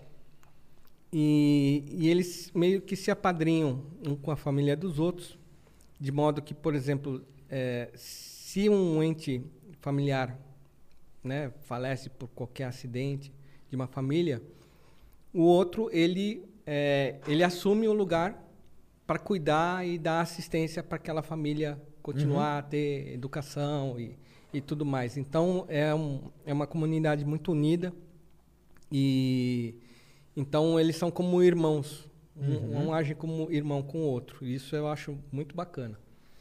Aí ele pergunta de sexo aí, né? Sexo entre astronautas. É, essa parte eu acho que eu não posso. não tenho informações sobre isso, não. O STRL. Fala, Sérgio, sou aluno do ITA É. e tá demais a conversa com o Marcos. Chama o mini... Mito. O Marcos mito. Ricardo Omena. Márcio Ricardo Almeida, de. Albuquerque, Márcio. Manga. Manga. Doutor e professor lá do ITA. Chama o É. cara. Manda aí Opa. o, o coordenador do curso de bem-vindo aí. computação. Quer dizer, você- A. quem sou eu, né? A casa é Não, sua, não, né? é. Não, tem que chamar esses caras aí, igual eu falo, né? Os esses cientistas brasileiros aí, que pouca gente conhece, cara. Mas são uns caras muito bons. Valeu aí, STRL. Tamo junto. Ah, vindo aqui, ele voltou. Lucky Land Casino asking people what's the weirdest place you've gotten lucky? Lucky? In line at the deli, I guess? Haha, in my dentist's office. More than once, actually. Do I have to say? Yes, you do. In the car before my kids' PTA meeting. Really? Yes. Excuse me, what's the weirdest place you've gotten lucky? I never win and tell. Well, there you have it. You can get lucky anywhere playing at LuckyLandSlots.com. Play for free right now. Are you feeling lucky? No purchase necessary. Void where prohibited by law. 18 plus. Terms and conditions apply. See website for details. Voltou. Sugeri como Ridente. convidado o professor Marcos Ridente. um dos coordenadores do projeto esporte da NASA aqui no ITA, que estão construindo um CubeSat para lançamento. Vou Muito entrar em bom. contato com a galera do ITA, sim, viu? Obrigado aí, cara. João Christian. Fala, Sérgio, queria saber como o Marcos fez para se organizar financeiramente para fazer tantos cursos. Eu tenho alguns sonhos parecidos com os dele, mas como não sou da área, parece algo tão distante. A história do Márcio está me fazendo enxergar de outra forma. E aí? Olha, o segredo está aqui nesse livro mesmo. É, algumas pessoas me perguntam, peraí, mas como é que você arrumava tempo para fazer o curso, não sei o quê? Olha, eu já tenho 47 anos, embora essa, esse rostinho limpo não aparenta. né? Então, eu, eu ensino nesse livro, é, eu, eu dou as minhas pegadas, os meus segredos de como é que eu fui conseguindo as coisas. Então, é interessante que cada capítulo, eu, eu deixa eu até pegar aqui para ficar mais interessante aqui, comentar isso daí, porque vale muito a pena, né? É, é como se fosse uma receita de bolo. Então eu falo assim, olha, descubra o seu sonho, conheça a ti mesmo, acredite em você, estude, pesquise, desmistifique o impossível, inove, brilhe, busque. Então cada esse livro é quase um livro de empreendedorismo. Então eu mostro assim, pô, tava numa dificuldade aqui, não tinha dinheiro para comprar o voo para ver para assistir a decolagem do foguete. Aí, o que, que eu fiz para conseguir o dinheiro para o voo? Então, eu, eu mostro ali que, olha, é, não existe desculpa quando você quer alguma coisa. Então, esse livro eu costumo dizer que, além de aventuras e contar essa minha jornada rumo aos sonhos, eu, eu mostro assim, ó, como viabilizar. Então, hoje eu sou um cara que eu sou quase um polvo humano de tantos braços em tantas coisas que eu tô, até ajudando a vender a faculdade monitor aqui. Os aí, ué. cursos já estão aqui Tá com o certo. Sérgio. É isso mesmo. Então vai lá, cara. Compre o livro lá que você vai aprender aí toda essa administração aí. Opa, uma boa noite. Quem tá. Como que é? ZX Henrique, ZX, Z- ZX Henrique. Sérgio Marcos, e eu queria fazer uma pergunta. Como vocês veem o cenário de astronáutica no Brasil? Daqui a alguns anos, será que teremos algum foguete? E aí? Acho que Aí. é mais contigo aí, né, Sérgio? Cara, É, um... o- esqueci, tem que os- confiar mais em Alcântara. O cenário de, de, de foguete, o pessoal sabe que é o meu. Não, mas aí Alcântara, Alcântara mudou. Porque a galera, cara, quando eu falava, Hum. o pessoal, eu sempre falei, podem resgatar aí, ó, tá, na- tá falado na internet, cara. Quando falaram que iam trazer o Falcon 9 para lançar de Alcântara, eu falei, esquece mesmo, cara. Agora, Esquece, do Alcântara. jeito que tá hoje, é outro papo, tá? Então, o que acontece? Bem, um veículo lançador no Brasil, cara. Isso vai ser tá meio complicado ainda, né? Sim, Isso claro. é meio complicado. Agora, o que, que o pessoal fez com a Alcântara? A própria Virgin, o outro braço dela, né? Sim, a Virgin chama Orbit. A Virgin Orbit, que tem um avião que chama Cosmic Grow e lança o Launcher One, que é um foguete que lança na horizontal, vai lançar de Alcântara, cara. Vai lançar de Alcântara, porque ela, ela vai usar a pista que já tem lá, ou seja, não vai precisar investimento em infraestrutura, zero investimento, o avião decola e o próprio Branson falou, né, que ele vai deixar pegada zero, que ele fala, né? Ele vem, voa, decola, lança o foguete, volta, recolhe tudo, põe dentro do avião e vai embora. Então, aí sim você viabiliza. Então, nesse ponto, sim.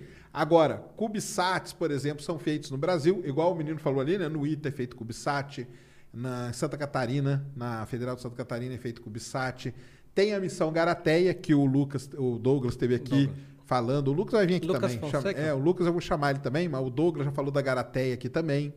Então, assim, a parte de satélite, CubeSats e tal, beleza. Agora, um veículo lançador, aí é um negócio mais complicado, É, cara. eu acho Aí- que o Brasil perdeu muito a onda, né? É, Perdeu. Nesses anos todos, é, gastou muito com, com gabinete e pouco com estrutura. É. Então, agora, o que o Marcos Pontes, eu reconheço que ele está trabalhando lá, é reativando uma base que estava lá meio que esquecida e está trabalhando na estrutura, que é, é, é o início. Então, esse trabalho tem que ser continuado para que a- as coisas realmente comecem a funcionar e o Brasil se torne, de repente, sei lá. Eu acredito É, eu um, um falei, concorrente da Índia, talvez. Então, né? se o Brasil, eu acho que se o Brasil lançar esses pequenos veículos, que, é- que são os quatro que assinaram com a Alcântara, né? É. Que são foguetes aí na casa dos 15, 17 metros, que é beleza, cara. Sim. Você começa, né? É. Então você começa, vai entrar, começa a entrar um dinheiro. Porque o cara vem aqui, lança um foguete com 17 metros, com os CubeSats ali, que é o que a Rocket Lab faz lá na Nova Zelândia. Sim. você lança daqui do Brasil. Começa a entrar uma grana diferente e tal, e não sei o quê, e aí você começa a fomentar esse. O pessoal vê, né? Que existe um mercado, vê alguma coisa aí. É, eu acredito que no final tudo tem que ser privatizado porque as coisas fluem mais rapidamente se estiver na mão do privado. Então eu sou a favor muito de, de injeção, não injeção pública. Né? As pessoas. Mesmo que o ali Brasil, na pública ali tá, tá uma bola meio dividida Não, também, né, cara? tá- É FAB, é Ministério, é que você. É muito complicado. Lá nos Estados Unidos é NASA, cara, fim de papo. Agora aqui, e aí? Então, o, fica essa. o Marcos Pontes está fazendo um bom trabalho. Aqui ele pegou um ministério mu- muito aparelhado, né? muitos anos de aparelhamento, é, praticamente uma verba mínima que só para assumir responsabilidades que já assumidas anteriormente. Então ele está tentando fazer muito com pouco, essa que é a verdade. Diego Ramírez, fala Sérgio, gostaria de saber qual a preparação, o mesmo check-up médico que os turistas espaciais fazem. E aí? Então, eu fiz um- Treinamento tem pouco, mas e É. um check-upzinho tem que Então, ter, né? o check-up eu fiz na Roscosmos, que eles fazem, o mesmo check-up que eles fazem com os cosmonautas lá, né, na, na- em Star City, era o, mesmo sensorzinho lá de, de, de febre, de Covid, como é que é o nome? Me Ah, o termômetro lá? O termômetro ficando- infravermelho lá? É. né, Foi a primeira vez que eu vi o termômetro, foi lá. Isso em 2019, né? Agora, isso é super comum aqui. Eu falei assim, nossa, os caras usaram um negócio muito louco, parecia um revólverzinho em mim e tal. Hoje putz, já não é mais novidade. É, aí, batimento cardíaco normal, como qualquer médico, medir pressão, e Pressão, tudo mais. essas coisas, né? Só. Só isso. Então, bem simples. Bem né? simples, bem simples. E é o mesmo check-up que eles fazem com o cosmonauta antes de, de- de subir no espaço. É, você praticamente faz a simulação. Legal demais. É isso aí. Acho que deu então, hein? Vamos pai, ó. Um papo longuinho aí, hein? Beleza? Opa. Cara, antes de. Deixa aí suas redes sociais, deixa aí seu Insta, o, o site, tudo pro pessoal te achar. Bom, pessoal, é, primeiramente, o Céu No Limite está lá no Space Today Store. Isso aí. Confere lá, vale super a pena, né? Bom, quem sou eu também para falar, né? Vale Você que mesmo. tinha que falar isso. Não, vale mesmo. Eu já li, é muito legal. O livro conta a história todinha, vai lá. spacetodaystore.com. E quem quiser me encontrar, é, entra lá no site marcospalhares.com.br. Nesse site estão todas as minhas redes sociais. O Instagram meu, que é mais ativo, é o Marcos R. Palhares. O R é de Roberto, meu nome do meio, né? Marcos R. Palhares. É, no Facebook eu entro ocasionalmente, no YouTube quase nunca. Mas agora eu tô já fanzaço aí do Ciência Sem Fim. então, isso aí. Tô aqui direto aqui, já assisti inteiro o programa do Rato Borrachudo, assisti inteiro o Douglas Galante, falei, opa, já me preparei para vir aqui com o famoso Sérgio. Muito obrigado, Sérgio, E o site da agência, né? Tá, tá. Opa! tá site da agência marcospontes.com.br.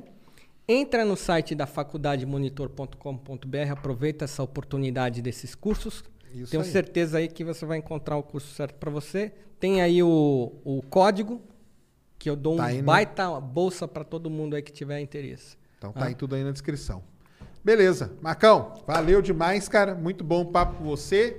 Galera, sexta-feira, 8 horas, Lito vai estar aqui. Vou perguntar pro Lito o negócio do, Santos Dumont. Ah. Vou propor pra ele pra gente fazer um vai vídeo deixar um junto. acelhão aí entre não, nós aqui. Não, acelhão não. Vou falar pra ele pra gente fazer um vídeo Manda junto abraço aí, ó, pro- pro mostrando. Sexta-feira, 8 horas da noite, Lito do Aviões e Músicas aqui. Vai ser legal pra caramba também. Mais um papo. Valeu a todos. Muito obrigado. Boa noite. Assistam o Lito.